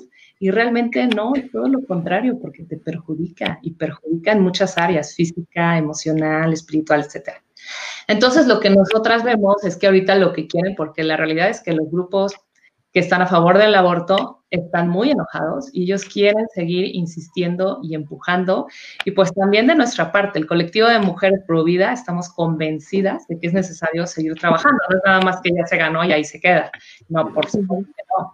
O sea, necesitamos, necesitamos seguir trabajando, impulsando y exigiendo políticas realmente integrales que eliminen la verdadera discriminación, la verdadera violencia, la verdadera inseguridad y que nos den acceso a, las verdaderas cuestiones de salud, a las verdaderas cuestiones que están propiciando estructuralmente todo lo que es la violencia, la inseguridad, etcétera. De esos temas me gustaría mucho, de verdad, Paulina, para ti, para tu colectivo, que logremos de verdad impulsar esta agenda de diálogo con las mujeres. Creo que es muy importante esta labor que están haciendo ustedes de hablar con las mujeres, de eh, eh, enterarles, explicarles así de esta manera tan sencilla como ahora lo has, hecho tú, como lo hacían el martes pasado también, así de clarito, porque creo que efectivamente personajes como, insisto, es un personaje público, Regina Blandón, ¿no? Que esté en ese nivel de desinformación o que hayan comprado argumentos como este, e, este de, es que se atienden en muchas clínicas, de todos modos van a abortar. ¿Por qué no generar este, esta, esta cultura precisamente de diálogo de información correcta, porque también yo lo ponía por ahí ayer, que sí, eh, durante estos años que he estado eh, dedicado a la comunicación, a la información, veo muchas mentiras a medias por parte de los quienes promueven el aborto. Y creo que eso, creo que no se vale. Creo que finalmente, si realmente estamos viendo hoy, en este dato terrible que nos acabas de dar, que después de 8, 10 años les brinca la bomba, ¿no? Bueno, pues simplemente decirles, finalmente hay que decirles, hay que hablarles de estas consecuencias, pero no las que quizá ya tomaron esta decisión de, estar ya defendiendo esta cuestión del aborto, sino a las, a las jóvenes, a las niñas, a las que hoy también están invadiendo por parte de las escuelas con esta información pervertida, y, lo digo en este sentido perverso, porque eh, mienten, ¿no? Yo mismo he revisado los libros de texto de primaria, ahora de secundaria, y son verdaderamente unas mentiras, son mentiras, ¿no? Porque no te explican, no te dicen todo, y creo que si comenzamos en este diálogo, insisto, no de tratar de imponer, sino de tratar de explicar, de compartir estas ideas, estas conclusiones, estos estudios que ustedes tienen, creo que comenzaremos precisamente a generar una batalla mucho más completa, una batalla, esta, este convencimiento mucho más amplio de lo que realmente debería, deberían estar haciendo por las mujeres. Hoy el gobierno, ¿no? Y mucho del trabajo que se hace en temas de salud, de educación, de, de cuidado, de seguridad para las mujeres, y no estar en este dilema de a ver si cuatro, cinco, seis, siete ministros votan o no, sino ya generar esta cultura que hace falta mucho en nuestro país, que es esta cultura de la vida, digamos, por ponerle, por ponerle un concepto, ¿no? No, totalmente de acuerdo. ¿eh? Yo creo que es fundamental hablar con la verdad, porque ¿qué es lo que pasa? No se da una información integral a las mujeres que van a abortar. Imagínate, una mujer en este procedimiento que está en crisis, que a lo mejor su pareja la abandonó, que no tiene el dinero, es decir, que empieza a pensar en todo, aparte piensa en todo lo negativo. No sabemos si va a pasar, pero la mente es súper poderosa y ya se vio mal, ¿no? O sea, todo el escenario es negativo. Entonces, a ti te dan la opción de, oye, te quitas del problema, entre comillas, ¿eh? Te quitas del problema, solamente son unas horas y después ya sigues con tu vida como si nada. Obviamente ella va a decir, por supuesto que tomo esta decisión. Vamos, pero si le dices, oye, ¿sabes que esto a la larga te va a traer este problema, te puede traer, es más, te puedes morir en el procedimiento, ¿eh? O sea, te lo ponen en letras súper chiquitas. Te puedes morir en el procedimiento, eh, puedes tener a la larga esterilidad, ya nunca volverte a embarazar, puede darte cáncer, que es uno de los principales realmente problemas de salud en nuestro país. Ese sí es un problema de salud pública, uno de los argumentos que decía esta Regina. El, el aborto clandestino no es un problema de salud pública. Eso es algo que nos han engañado fuertemente. Eh, eh, o sea, le, le dices todo lo que va a venir y le dices lo que es. Y sabes qué, eres responsable, la verdad es que vas a ser responsable y vas a cargar en algún tiempo a, largo plazo con la muerte de tu hijo y tú contribuiste a esa muerte. Y aparte, siempre, mira, manejan este punto de, no, pero ¿por qué vas a decir eso? Y le vas a traer una carga. Es que es la verdad, es una verdad. Y, me llama la atención mucho cuando las mujeres dicen, maternidad elegida, ¿será o no será? maternidad este, por elección, ¿no? exactamente. ¿Y saben qué? Ya eres madre en el momento que estás embarazada, ya eres madre. ¿Cuál es la diferencia si vas a ser madre de un hijo vivo o de un hijo muerto? Esa es la diferencia. Pero tu organismo, que es el que ya está diseñado, el que puede producir, el que, o sea, en el momento que empieza todo el proceso del embarazo y tú lo interrumpes de manera abrupta, por supuesto que trae consecuencias. Entonces, yo creo que sí se tiene que trabajar mucho, por supuesto, en la prevención, pero en una prevención también integral. Es increíble que te digan, disfruta tu sexualidad, no va a haber consecuencias, tómate mil anticonceptivos, hombres, ustedes pónganse condón, pero no te están hablando o sea, y después más bien nos preguntamos por qué tanto embarazo. Pues porque nos dicen que no importa, que puedes disfrutar tu sexualidad y no importa cuando sí importa porque también de ahí se deriva mucho la cuestión de enfermedades de transmisión sexual. Es más, ahorita yo creo que lo más barato, podríamos decirlo, es el embarazo, ¿eh? O sea, hay cosas muchísimo más gruesas tampoco de las cuales no se habla. Entonces necesitamos informar con la verdad, necesitamos ser valientes, esa es la realidad. Ante esta ola de una ideología tan impactante que viene con una consigna de o sea, de que ya no queremos que nazcan más, no queremos acabar con la pobreza, queremos acabar con los pobres. Con los ya pobres. No queremos, sí, o sea, entonces ya vienen con todo un rollo y que manipulan a las mujeres y que es tu derecho, porque ojo, no es un derecho el abortar, no existe el derecho a abortar. Entonces manipulan de tal manera que pues la sociedad en algún punto sí dice, oye, no, sí, hay que estar a favor, no, espérate, es que necesitas toda la información. ¿Algo más que quisieras decirle a Regina Blandón, mi querida Paulina Mendoza? Pues mira, Regina, si nos estás viendo, yo te animaría y te invitaría a que te informaras. Porque yo creo que si tú estás teniendo un poder y ser una voz que puede transmitir un mensaje a las jóvenes, a los jóvenes, puedes usarlo para realmente encauzarlo en la verdad. En la verdad. O sea, yo realmente te digo y te reto y te animo. Lee, investiga y ese poder que, tiene, utilízalo. Y no solamente para ella, ¿eh? Todas las personas yo las animo a conocer, a involucrarse y a ser valientes y hablar con la verdad. Dicho lo cual, Paulina, te quiero, quiero agradecer que hayas estado en talentos, en talentos que suman. Y de verdad, te hago esta invitación pública para que nos pongamos de acuerdo en ver cómo podemos generar estas cápsulas, estos espacios de colaboración, para que nos ayudes también a contar la otra verdad, la que nos está contando, la que evidentemente no eh, trae consigo millones de dólares para, para hacérselo llegar a los jóvenes. Este espacio, de verdad, quisiera que lo aprovecháramos, que platicáramos. Te vamos a preguntar cosas, las mismas dudas que nos, nos comparten los jóvenes, que, no, que, vemos que los niños pueden tener, que las mujeres que, que, quizá tienen esta idea de que el aborto efectivamente puede ser un método anticonceptivo, eh, eh, para que nos ayudes también a contarles otra verdad. Creo que lo importante es que tengan la información correcta, sin mentiras, sin tapujos, sin ideologías, y que finalmente ellas tomen esa decisión. Es una decisión muy fuerte. Qué mejor que esté informada, qué mejor que esté documentada con estos estudios que ustedes conocen, con estos estudios, eh, con estos análisis y estos, pues este trabajo que hacen ustedes en este colectivo, creo que es muy importante que las mujeres lo sepan, y bueno, y también nosotros, por supuesto, ¿eh? que los, los hombres tenemos, los, los, hombres algo hacemos también, que formamos parte, pues, de que, que puedan hacer los niños, ¿no? Así es que vamos, vamos en ese sentido, Paulina. Claro que sí, y eso que no toca el tema del negocio que hay detrás, detrás del aborto, pero ese mejor te lo dejo para otro programa porque está muy interesante, pero muy amplio. Vayámoslo preparando, Paulina. Angie García. Así es, valiosísimo todo lo que nos acabas de compartir y seguramente en próximas emisiones nos estarás compartiendo y abriendo todo el panorama. Y ahora para los adolescentes que se están presentando muchos embarazos no planeados ahora en esta pandemia. Sí, totalmente. Pues Paulina Mendoza, integrante de Ciudadanos por México, gracias por esta plática, por, mira, por habernos explicado a detalle, uno por uno. ¿Qué estaba pasando? Que se van perdiendo a veces con tanta información, con tantos rifas de aviones, con tantos eh, escándalos de, personajes que se traen de España, en fin, hace falta hablar de estos temas, Paulina, y de verdad que te agradecemos mucho que te hayas tomado estos minutos para estar con el público de talentos que somos. No, yo muchas gracias por la invitación y con gusto, ahorita con mucho gusto, a mí me encantaría colaborar en esta parte porque es necesario difundir la verdad. No se diga más. Gracias, Paulina. Nos vemos en la siguiente. Que tengan buena tarde. Angie García. Tema, tema, delicado, pero lo tenemos que poner en la mesa. Qué barbaridad. Pues habrá que, habrá que entonces este, ponernos de acuerdo con ellos para efectivamente generar esta información.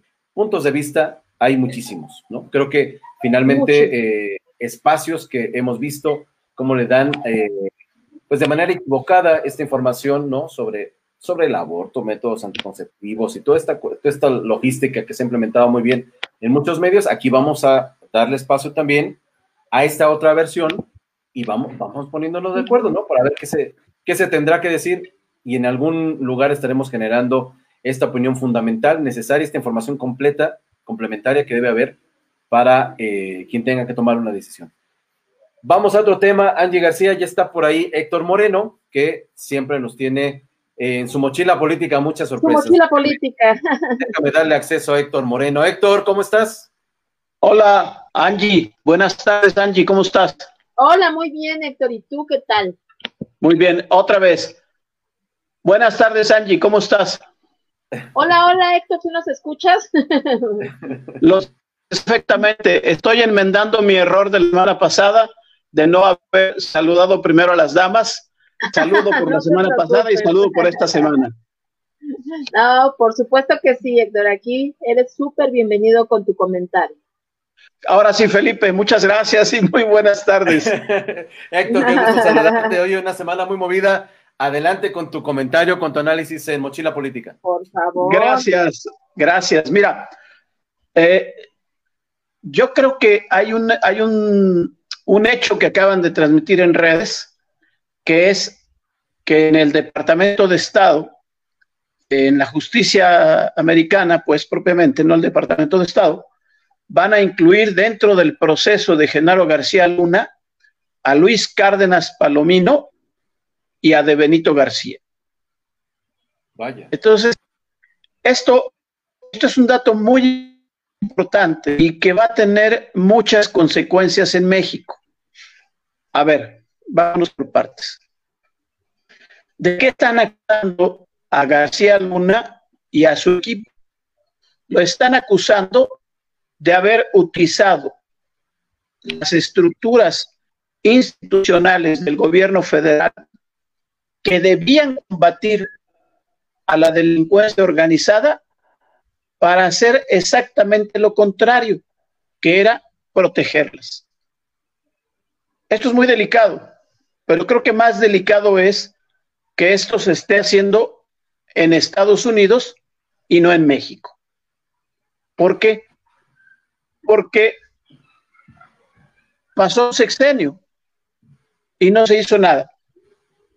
Un sexenio en el cual el grupo de Enrique Peña Nieto, sabiendo este tipo de cosas, lo toleró y lo ignoró. Hoy que llega un nuevo gobierno distinto, el gobierno de Estados Unidos termina de procesar la investigación, luna, la profundidad y ahora va con dos de sus principales cómplices, podríamos definirlo de esta manera.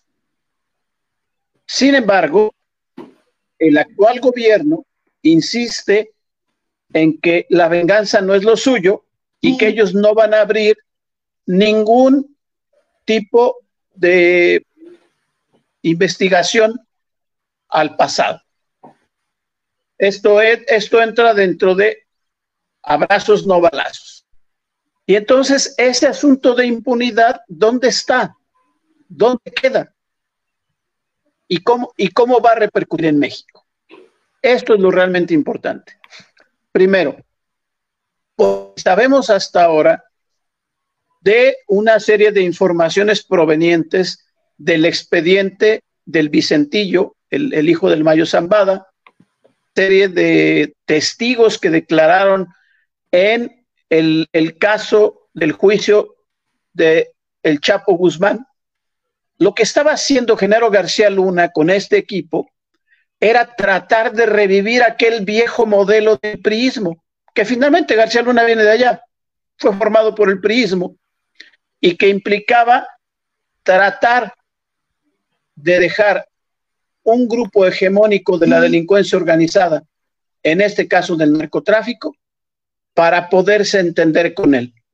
Y todo indica que ese grupo era lo que se llama hoy el cártel de Sinaloa, que en sus inicios se llamaba cártel del Pacífico, y que hoy hay quienes lo empiezan a regresar a llamarle cártel del Pacífico. Segundo punto, ¿cómo puede afectar en México? Puede afectar de muchas maneras pero me voy a referir solamente a una que es la más importante de todas. Lo quiero poner en espejo. Quizá no, mejor no. Va a afectar en el proceso electoral 2021. ¿Cómo puede afectar? Primero, afectar directamente es al expresidente Felipe Calderón. ¿Por qué? Porque era el presidente de la República porque Felipe Calderón llegó a presumir a Genaro García Luna como el mejor policía del mundo, porque le encargó la estrategia de seguridad durante todo su sexenio y porque le dio plena confianza. Felipe Calderón tiene un problema. No puede decir que no sabía, es ignorancia, pero tampoco puede decir que sí sabía, porque sería complicidad. ¿Cómo va a afectar? Felipe Calderón en su vanidad, en su soberbia, ha, hecho un, ha intentado formar un partido político junto con su esposa en un proyecto del matrimonio Calderón Zavala. ¿Para qué? Para competir en el 2021. Puede que este proyecto no llegue a cristalizarse como es su deseo. ¿Por qué? Vamos a los tiempos, a los tiempos. Hace unos días parece que ayer o antier, en el juzgado donde se lleva el caso de García Luna, se dijo que se iba a empezar el juicio hasta octubre de este año. El proceso electoral federal en México legalmente arranca en septiembre de este año. Quiere decir que si a México Libre, creo que se llama, le dan el registro, todo el proceso de, de registro, de campañas y demás, va a estar pendiendo sobre él el caso García Luna.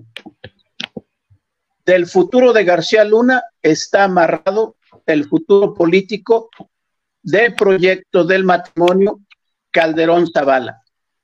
No solamente en lo legal, también en lo político. Y esto es muy importante. ¿Por qué? Porque al final del día México Libre lo que va a hacer es dividir y fragmentar aún más el voto de la oposición. Y hoy por hoy es el voto de la oposición, considerando los tamaños que tiene la oposición, es el voto de la oposición más numerosa, que es del Partido Acción Nacional. ¿Por qué? Porque Felipe Calderón está yendo al mismo público, a los mismos electores a los que va dirigido el PAN. Cierro. Si Genaro García Luna y sus cómplices son encontrados responsables en el juzgado en Estados Unidos, la gran pregunta es, ¿va a pasar lo mismo con el expresidente Felipe Calderón? Felipe. Yo sé de alguien que va a estar muy contento, Héctor, por, si, por, este escándalo o por esta tormenta que se le, se le avecina a Felipe Calderón. Y bueno, pues el, vecino de, Palacio Nacional se ha de estar frotando las manos ante, esta, ante esta, este escenario, ¿no? Pues mira, este es un caso muy singular, no es el único.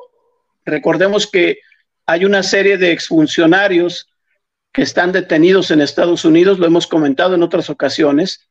Allá está Tomás Yarrington. Exactamente. Eduardo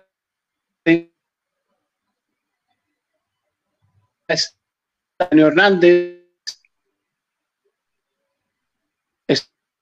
Todos estos traficantes que ahora ya fueron en juicio a requerir, si fuera caso con García Luna, no va a requerir nada para hacer una campaña política.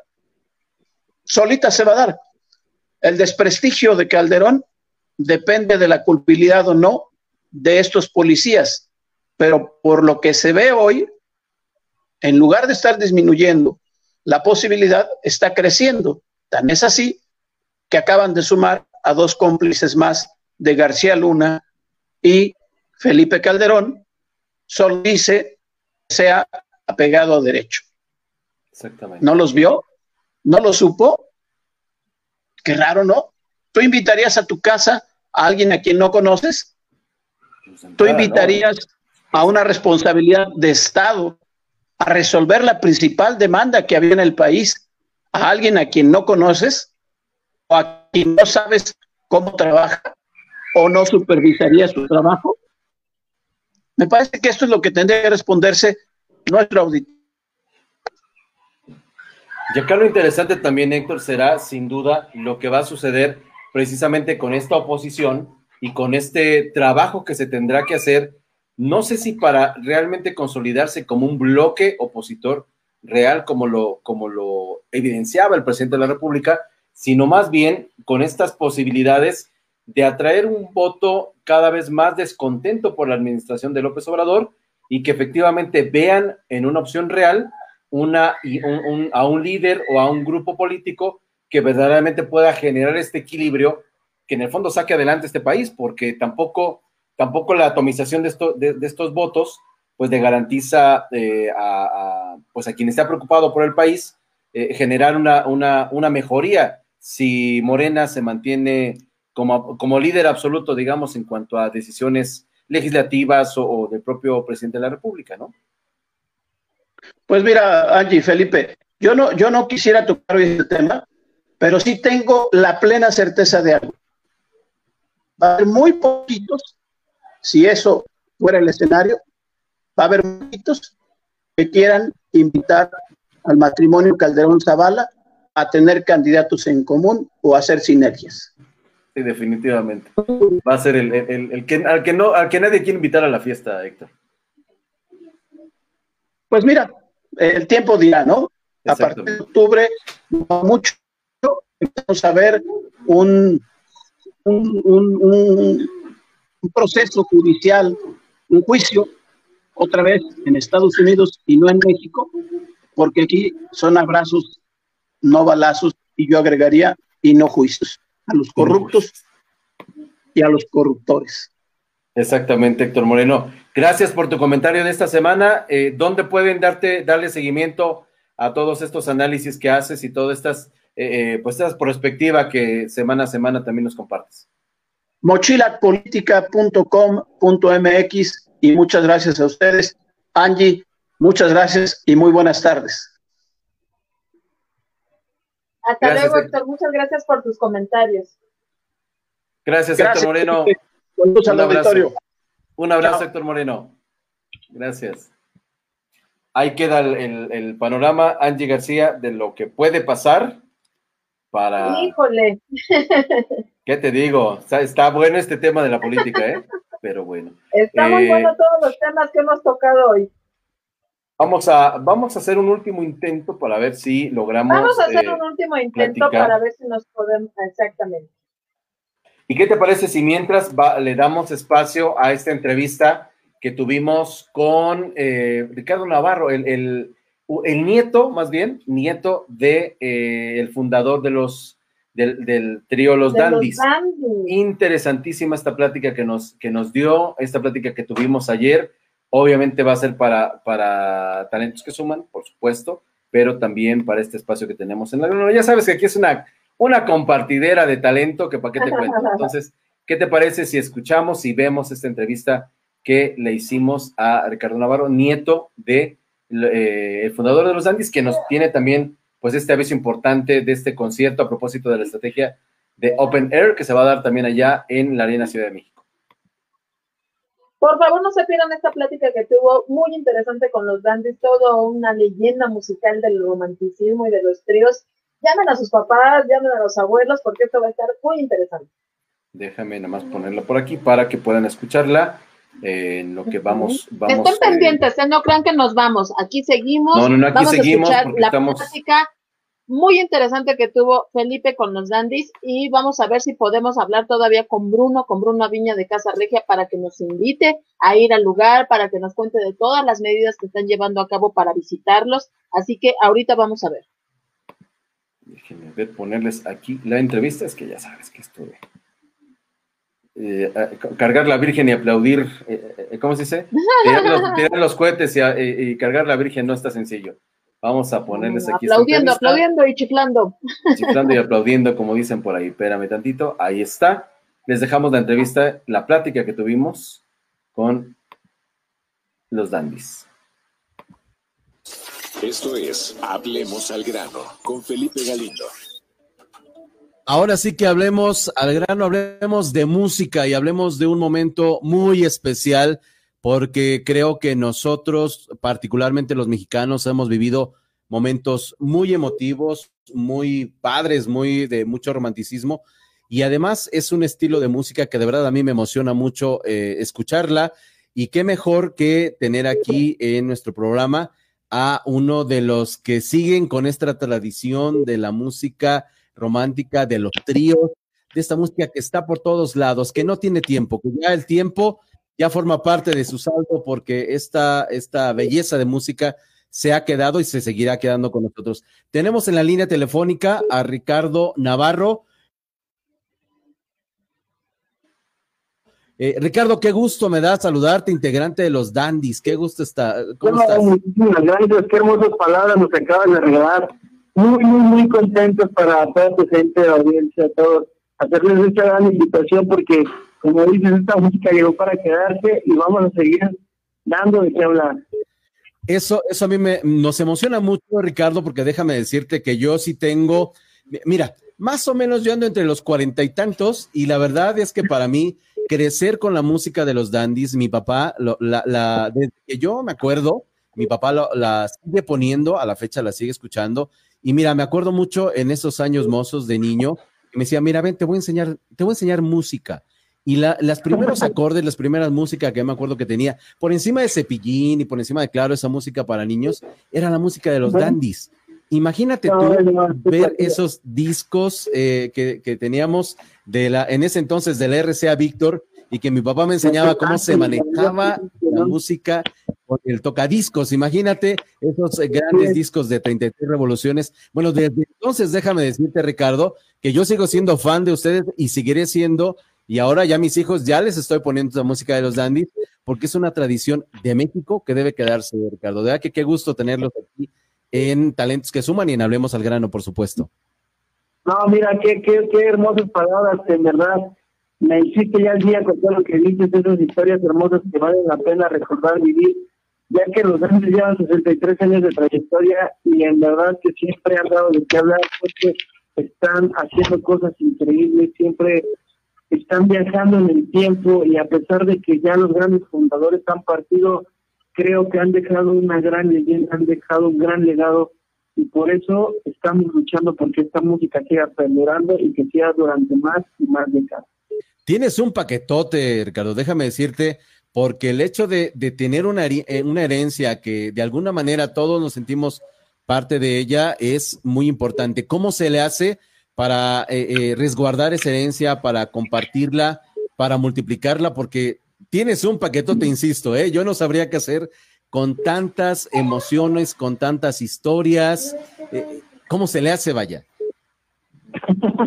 no, la verdad es que con todo lo que, mi abuelo me contaba, con todo lo que vivíamos, con todo lo que mi madre también me enseñó, y cómo amar y respetar sobre todo a todas las agrupaciones, pero en lo personal a los gandhis, enseñarlos a quererlos, a respetarlos, a amarlos, a vivirlos, porque ya no solamente eso es un trío o un trío de la época de oro, sino que ya forma parte del, del legado de la humanidad de México, ya es como el mariachi, nosotros tenemos la dicha a veces de cruzar nuestras fronteras, de irnos a España, de irnos a otro país, y escuchan el molero, luego luego identifican México y dicen es música mexicana, es música ya de, esa tierra tan alegre y la verdad es que es increíble, creo que siempre ver las emociones, en este caso yo te lo voy a comentar a lo personal, la, historia que tú me estás contando eh, y todo ese tipo de historias o, verlas en vivo con nuestro público,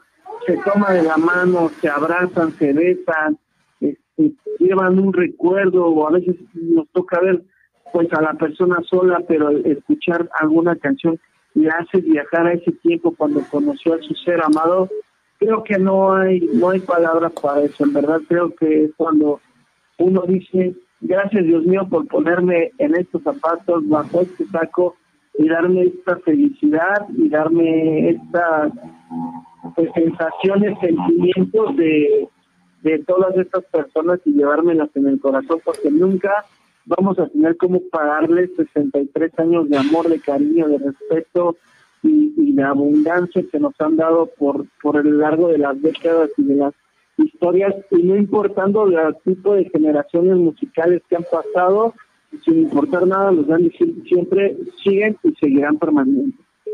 Es que además, saben que estamos platicando con Ricardo Navarro, nieto de, del fundador de los Dandies, cosa que, insisto, a mí me daría terror traer, esa herencia tan importante, pero vemos que Ricardo ha sabido llevarla. Ricardo, ¿cómo parecía que la, que la música, la música como tal de los tríos, que además no es fácil de tocar, hay que decirlo, no es sencillo esto del requinto y demás, eh, eh, a ratos pareciera como que, la, como que no la escuchan tanto, como que las nuevas generaciones no lo olvidan y falta algún destello, algún ocurrente que descubre una canción y pum, vuelven a salir y ustedes vuelven a, refrendarse como los creadores de esta música maravillosa. ¿Cómo, ¿Cómo la han tomado estas nuevas generaciones, Ricardo? Como sean nosotros, la verdad es que tuvimos a buenos maestros, insisto, como mi papá, al cual le mandamos un saludo hasta Veracruz.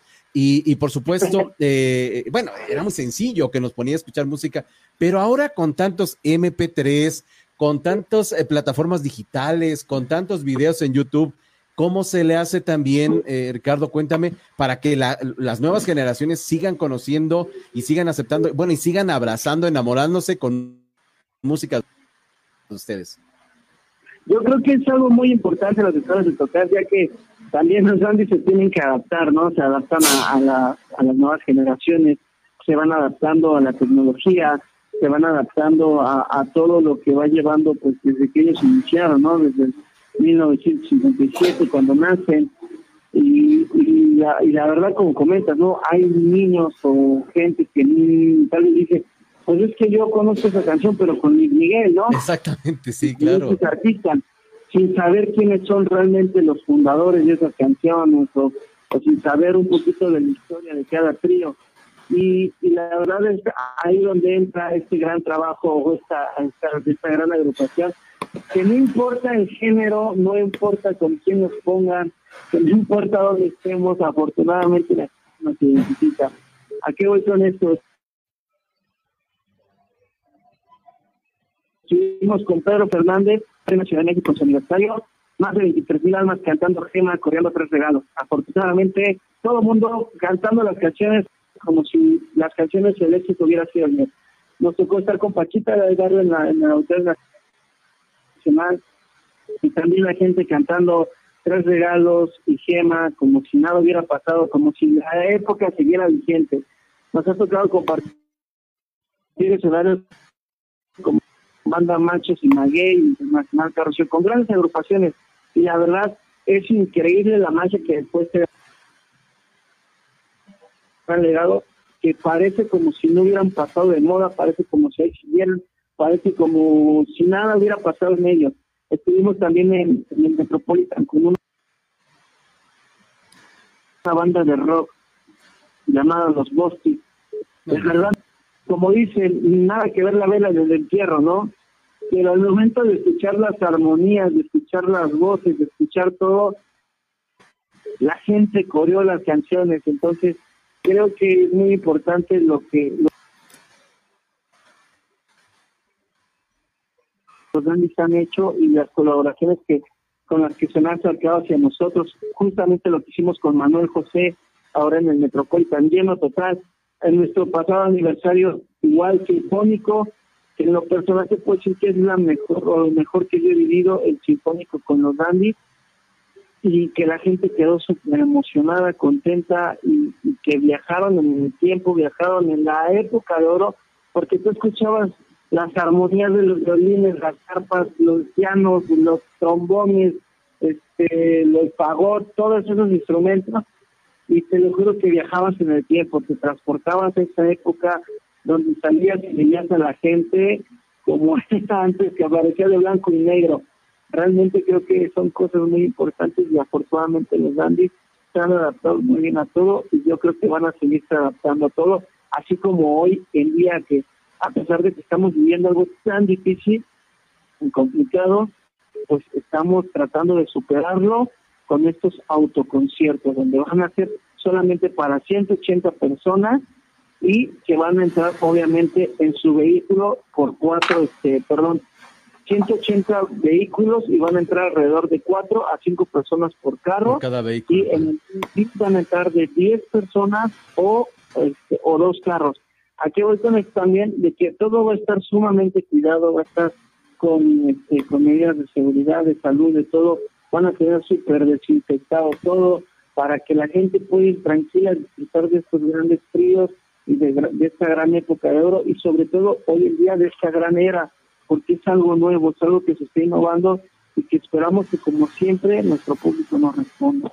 Ustedes serán los, seguirán siendo los culpables de que México siga enamorándose, que se sigan creando nuevas parejas y, bueno, ¿cómo, ¿cómo, dejar a un lado esa música genial? Recuérdanos, por favor, Ricardo, la, la fecha en la que van a estar ustedes, además acompañados con otros grandes, ¿verdad? Sí, así es, vamos junto con los Panchos, los Picolines, sus amigos los Grandes, en la nueva Arena Ciudad de México este 15 de agosto a partir de las 6 de la tarde. Aparte, cabe mencionar que como es un evento casi privado, se puede decir que exclusivo, porque no van muchos carros más de 180 vehículos, se va a hacer en streaming mundial. Entonces, la gente que no pueda acudir o la gente que nos escuchan de otros estados o de otro lado, recuerden entrar a las páginas de los Dandis Armando Navarro o de la Nueva Arena México o de Superboletos para que se enteren cómo va a ser, cómo se va a llevar este streaming para que todos nos puedan acompañar y puedan vivirlo como si estuvieran ahí. Yo te diría que cuando empiecen con esto de cerca del mar, yo me enamoré y como la luna y bueno, yo, sé que le estoy diciendo, claro que ustedes le ponen ese encanto, ¿verdad? Pero yo te diría que esa es una de mis favoritas. Yo le estaré aplaudiendo, cantando, coreando y disfrutando como han sido estos años. Gracias de verdad, Ricardo, por hacernos felices, por, por seguirnos eh, haciendo sentir eh, eh, que vale la pena enamorarse, que vale la pena tener este corazón latiendo a todo lo que da. Y gracias por tantas y tantas historias que nos han compartido Ricardo Navarro. No, no, no, yo creo que al contrario, yo creo que sin ustedes, que son nuestro público, que es nuestra gente, sin ustedes yo creo que los Dandis no llevarían ni tres días. Ustedes han hecho el legado de los Dandis, ustedes son los que han hecho que los Dandis le den la vuelta al mundo, que los Dandis sigan y sigan vigentes, y eso se lo debemos a toda la gente hermosa que nos lleva en su corazón, que nos han compartido en su casa, que nos han compartido con sus hijos, con sus nietos, con los abuelos, con los tíos, con las comadres, con todo, que realmente lo que nosotros les debemos el éxito es a todo el público, porque si nos piden, nosotros no seríamos nada.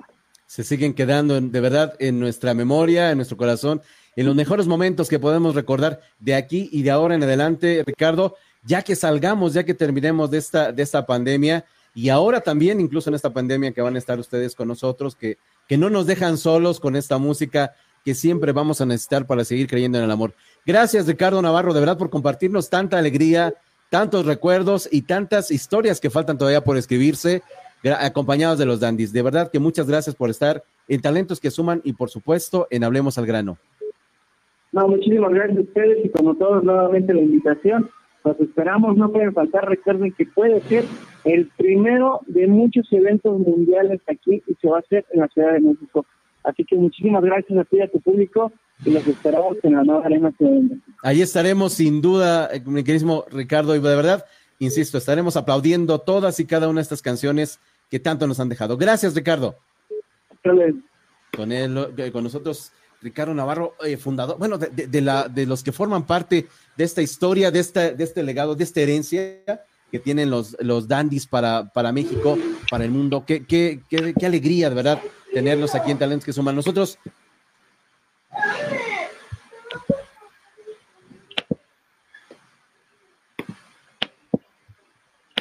¿Cómo ves, Angie García? Qué bonita plática tuviste con él. La verdad es que nos, nos recordó todo lo que hemos escuchado de niños. Como bien lo dijiste, somos una generación que creció con todos este tipo de música. Mi mamá tiene su acetato, su acetato de los dandies, es increíble.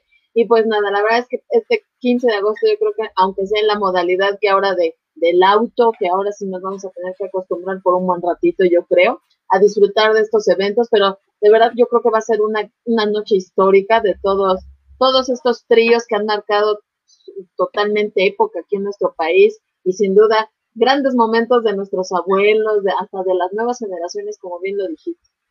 Se llevan, llevaremos el romanticismo al formato de auto show, digamos, este Open Air de la Arena Ciudad de México, un gran esfuerzo que también están haciendo, hay que decirlo, las empresas, los empresarios, todos los que están involucrados, Angie, todos, en esta reactivar todo esto que, estaba, estuvo parado, exactamente. En esta industria del entretenimiento que siempre, siempre, de verdad, que se los vamos, no saben de verdad cómo los extrañamos, creo que ha sido una de las partes eh, complicadas, caramba. Cada, de, ir cada semana de una, dos, tres veces a espacios como el Auditorio Nacional, como la propia Arena Ciudad de México. Ahora verlos en pantalla es complicado, ¿eh? El amor es complicado, el amor es, difícil. Sí, así es. no, es complicado, pero bueno. Vamos a ver qué tal se pone esa noche, que seguramente este, promete ser ser inolvidable. Apuntados para el sábado 15 de agosto a partir de las 8 de la noche en la Arena Ciudad de México. Boletos, como bien decía Ricardo Navarro, boletos a la venta para el show y para el streaming también en el sistema Superboletos, que es www.superboletos.com. Ahí pueden comprar su, su, número. Oye, Jorge, eh, decíamos la, el martes pasado que Jorge Falcón también va a estar en show. ¿eh? ¿Lo van a Oigan, hablando nada más, amigo, recordar que si tienen alguna duda del concierto que, van a ofrecer los Dandy junto con, los otros tríos, ahí está toda la información. Pueden volver a escuchar ahorita nuestro programa. Recuerden que vamos a tener nuestro podcast y también ahí está la nota en lo más recomendable.com. Ahí, se, ahí en la sección de diversión, ahí está la nota de, este concierto que va a haber. Para que no, para que no pierda ningún detalle, vale la pena. Imagínate, le decía yo a él que mi papá en esta, no sé si en algún momento sacaban estas colecciones completas al menos me acuerdo mucho de una que tenía de José Alfredo Jiménez. Sí, mi mamá tiene una de esas que son así como muy chonchitas, así de Muchos que un montón de, acetatos. Sí. Esa misma tenía, eh, o una de esas tenía mi papá. Eh, yo seguramente ya no la tiene, eh, ¿no? De los dandies.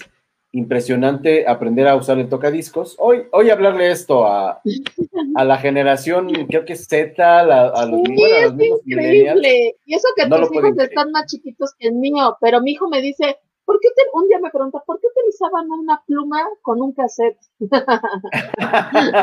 era para regresarlo. exactamente, era el regresador más efectivo. Eso, fíjate que estoy escuchando nuevamente la, la música de los, de los babies, que seguramente tú te acordarás, y si no, los amigos del auditorio.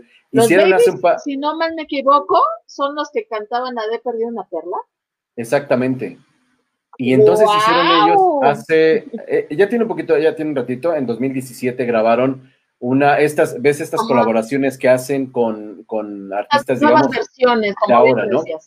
Talía, Carlos Rivera, eh, Alex Intec, no sabes qué, yo casi casi fue simultáneo una vez que acabé de escuchar a los dandies y medio le expliqué a mis hijos de qué se trataba la música, esa tarde, debo decirte, gallé toda la tarde, me la pasé escuchando música de los, de los babies, riquísimo, no sabes, de verdad, eh, toda esta, tú sabes que la música también es otra de nuestras grandes debilidades, aquí en Talento que Suman. Sí, es una de nuestras pasiones, ¿eh? la verdad, si algo disfrutamos es escuchar música. Exactamente. Angie, pues eh, vámonos, bueno, la, entrevista, hay que decirlo, la, la plática que teníamos con Bruno Aviña, que se nos ha hecho del, rogar esta plática. Nos pero no es imposible. Mientras nos invitamos a que chequen todas las redes sociales de Casa Reja, la verdad es que ya abrió con todas las medidas sanitarias y sin, y sin dudarlo, ahora bien, el fin de semana pueden ir a visitarlos, acuérdense de no ir en bola, ni mucho menos, o si van en bola van a tener que comer en diferentes mesas, ¿eh? Así que, pero pueden ir a disfrutar todo el sabor norteño que ofrece este gran lugar ahí, como bien lo ha dicho Felipe, ahí en la frontera.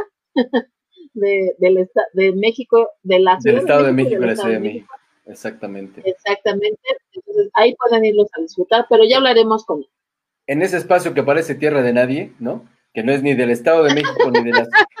con un pie estás en el Estado de México, con el otro estás en la Ciudad de México. Bueno, en esa frontera está montada la embajada, yo puedo decirlo así, que es la embajada regia, ¿no? La embajada de, de Nuevo Porque además lo, que nos comentaban la, la vez que fuimos, Angie, es eh, que efectivamente mucha gente, mucha gente que está de Nuevo León, que viene de Monterrey, que viene de, San Pedro, Garza, de muchos lados, de por allá, y que vive aquí, ¿no? Que, ya viven aquí por trabajo, por estudios, porque tuvieron que estar por acá en la Ciudad de México, van a ese lugar, cada vez es más conocido, ¿no? Personajes como Laura G, como muchísima gente, ¿no? Que nos contaba el, propio eh, encargado. Norteña, ¿no? Para recordar esos frijolitos que nos, ¿te acuerdas esos frijolitos con veneno que nos, que nos presentaron? Es lo que les iba yo a decir. La verdad es que Felipe y yo no les vamos a recomendar algo ni que no hemos probado ni que no hemos visitado. La verdad es que nosotros ya tuvimos la, la grata este, experiencia de visitar Casa Regia y de, probar muchos de sus platillos. Entonces, no les vamos a, recomendar cosas que ni sabemos qué onda. No, la verdad es que pueden ir y sabemos que Bruno ya abrió con todas las medidas de higiene y pueden ir sin ningún problema. Sí, habrá que cuidarnos en la hora de la comida, pero también hay que disfrutar cuando nos toque estar en Casa Regia. Muy pronto seguramente también estaremos nosotros con todas las medidas, ¿no? a dos de ir para allá y hacer la entrevista desde allá, pero muy pronto ya iremos para allá. ¿Qué te parece si con ese pretexto vamos pidiendo permisos en nuestras casas, no? Es que no entra la llamada, es que no entra, mejor vamos porque hay que platicar, hay que platicar con, con Bruno, entonces no se puede, no se puede. De no entra, mira, ya le probamos, vamos dos programas, mejor ya vamos directo a Casa Regia. Vamos a ver, vamos a ver, porque finalmente hay que tener esta, esta, yo sí he estado ya más, más dispuesto a no salir, a quedarme al menos este año, ahora que también las propias autoridades educativas, fíjate que un pendiente, y, lo contamos ya nada más para cerrar el programa, un pendiente que teníamos, los que somos papás eh, eh, y que tenemos que estar pendientes de la, de, digamos, del regreso a clases, ya ayer el secretario de Educación dio a conocer que, te acordarás que iba a haber un periodo, digamos, de reinscripción y de todo este tramitaje que se hace para entrar a las escuelas a partir del 3 de... Para todo. a partir del 3 de, agosto, queda suspendido, ahora sí literal, suspendido hasta nuevo aviso, en tanto de, en tanto pues que las condiciones de salud, de seguridad no están todavía. Entonces, para los consejos. No se desesperen, de verdad, de verdad, este, yo sé que, digo, yo hablo por, por mi caso, digo, yo tengo uno ya en la universidad, pero de verdad no se desesperen. Y seamos honestos, la mayoría de las escuelas no cuentan con infraestructura para que regresemos a clases. ¿Cuántas veces nuestros pequeños han regresado a la escuela y, vienen directo al baño? ¿Y por qué no fuiste allá en la escuela? Pues porque no hay papel, no hay agua. Entonces, seamos conscientes de cuándo van a regresar nuestros pequeños a la escuela. Muchos han dicho, pues ya hace un año sabático, no lo sabemos. Y si nuestros hijos tienen que repetir año, tienen que, ya veremos todas las condiciones, como bien lo dice Felipe y lo ha reiterado, ya les iremos contando cómo va pasando todo, pero seamos conscientes. Si no somos ni conscientes, y seamos honestos, de ponernos un tapabocas al salir aquí a la tienda o al salir al súper, vamos a ser este, responsables con los pequeños que, que de verdad luego los traemos jugando, te asomas a la calle y luego a ver qué está pasando y hay niños jugando en la calle. No es posible. Nunca vamos, nunca van a regresar a clases así. No, nunca van a regresar. Imagínate cuánto, cuántos niños también van a ser expuestos. ¿Qué es esto? Esto, ese, insisto, es todo un tema. También, como bien comentas, eh, Angie, porque, a ver, si bien hemos logrado, mira, si bien están las cifras de contagios y de fallecimientos eh, lamentables eh, por esta, bueno, todos los fallecimientos son lamentables, pero eh, si, si, es terrible este, este número que día a día nos va a dar, nos da López Gatel en, en el momento de hacer los cortes, tomemos en cuenta que esto ha sucedido todavía con los niños, con buena parte de la población, ¿no? Guardada, resguardada, sin exponerse de más, de manera innecesaria. Imagínate tú cómo tendría que ser esta circunstancia. Así como está difícil, ahora con, con estos grupos, digamos, de niños, de 30, 40, 50, 60 niños ¿no? Dependiendo las escuelas, para que se tengan este, este contacto, va a ser un contagiadero y deja el contagiadero. También la exposición, el momento en el que ponemos a nuestros hijos ahí. Miren, con calma, yo lo que... Adelante, No, tiene razón, amigo. Y además también, este, ya lo hemos platicado aquí, hay que tomar en cuenta que la mayoría ahora de, de las mamás y todo, me incluyo yo, trabajamos y quien, a quien hemos designado para que vayan por luego por nuestros pequeños y todo, o somos los abuelitos. Son los abuelos, claro. Son una población vulnerable. Si de momento van a regresar a la escuela, van a exponer mucho y como bien dice, se van a desatar casos, pero claro, entonces, pues no queremos eso. La verdad es que preferible eh, aguantarnos aquí en casa, otra vez sus clases online, ya veremos cómo, cómo se van ajustando todo, todo esto, pero hay que ser conscientes de todo. Y tomemos en cuenta que, por ejemplo, en Nuevo León, ya de plano el gobernador dijo, ah, este año. Ya, se acabó. El próximo año vamos a ver qué hacemos. Y mira, Nuevo León, a ver, tomemos en cuenta Nuevo León, que es eh, a nivel nacional uno de los estados, si no el estado, más avanzado en términos de educación. Es más, yo les podría decir, la primera semana que aquí se suspendieron las clases en los salones y que nos dijeron, váyanse a sus casas, yo te podría decir que al menos en la escuela de mis hijos, buena parte de la, de la digamos, del arranque de lo que fueron esas clases virtuales, eran tomadas y eran recomendadas de la Secretaría de Educación del Estado de Nuevo León, ¿eh? eso sí te lo puedo decir.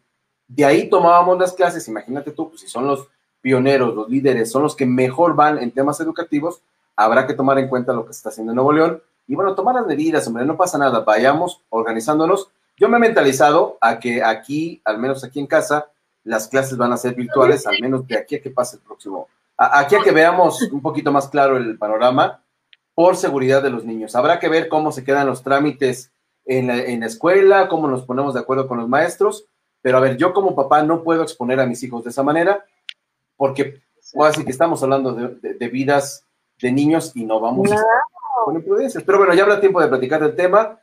Angie García, gracias, gracias por estar, estar en este espacio.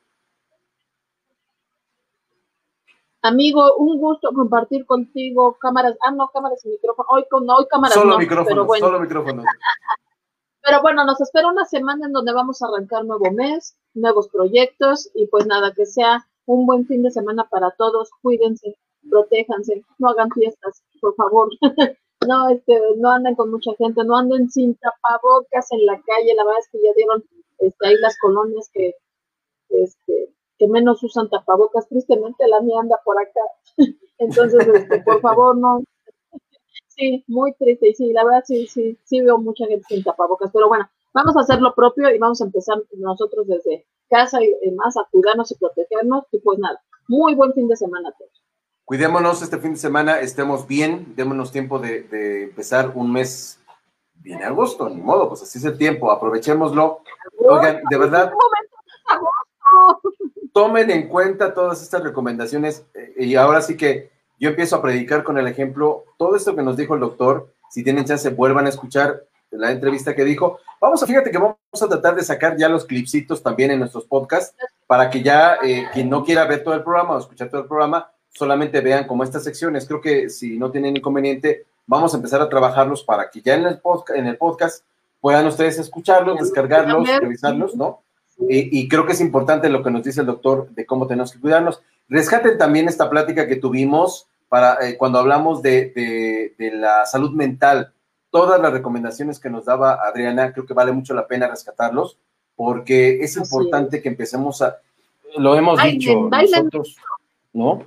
Lo hemos dicho aquí, lo que queremos realmente ponerles en, en, la mesa, en los contenidos, son cosas que sean prácticas, que sirvan, algunas sí coyunturales, como el tema que, que hablábamos hoy del aborto, pero también de temas que, puedan trascender y que puedan ser importantes, que les sean útiles, de verdad. De eso se trata esta, esta, este trabajo que estamos haciendo en Talentos que Suman, que lo hacemos con mucho gusto para ustedes.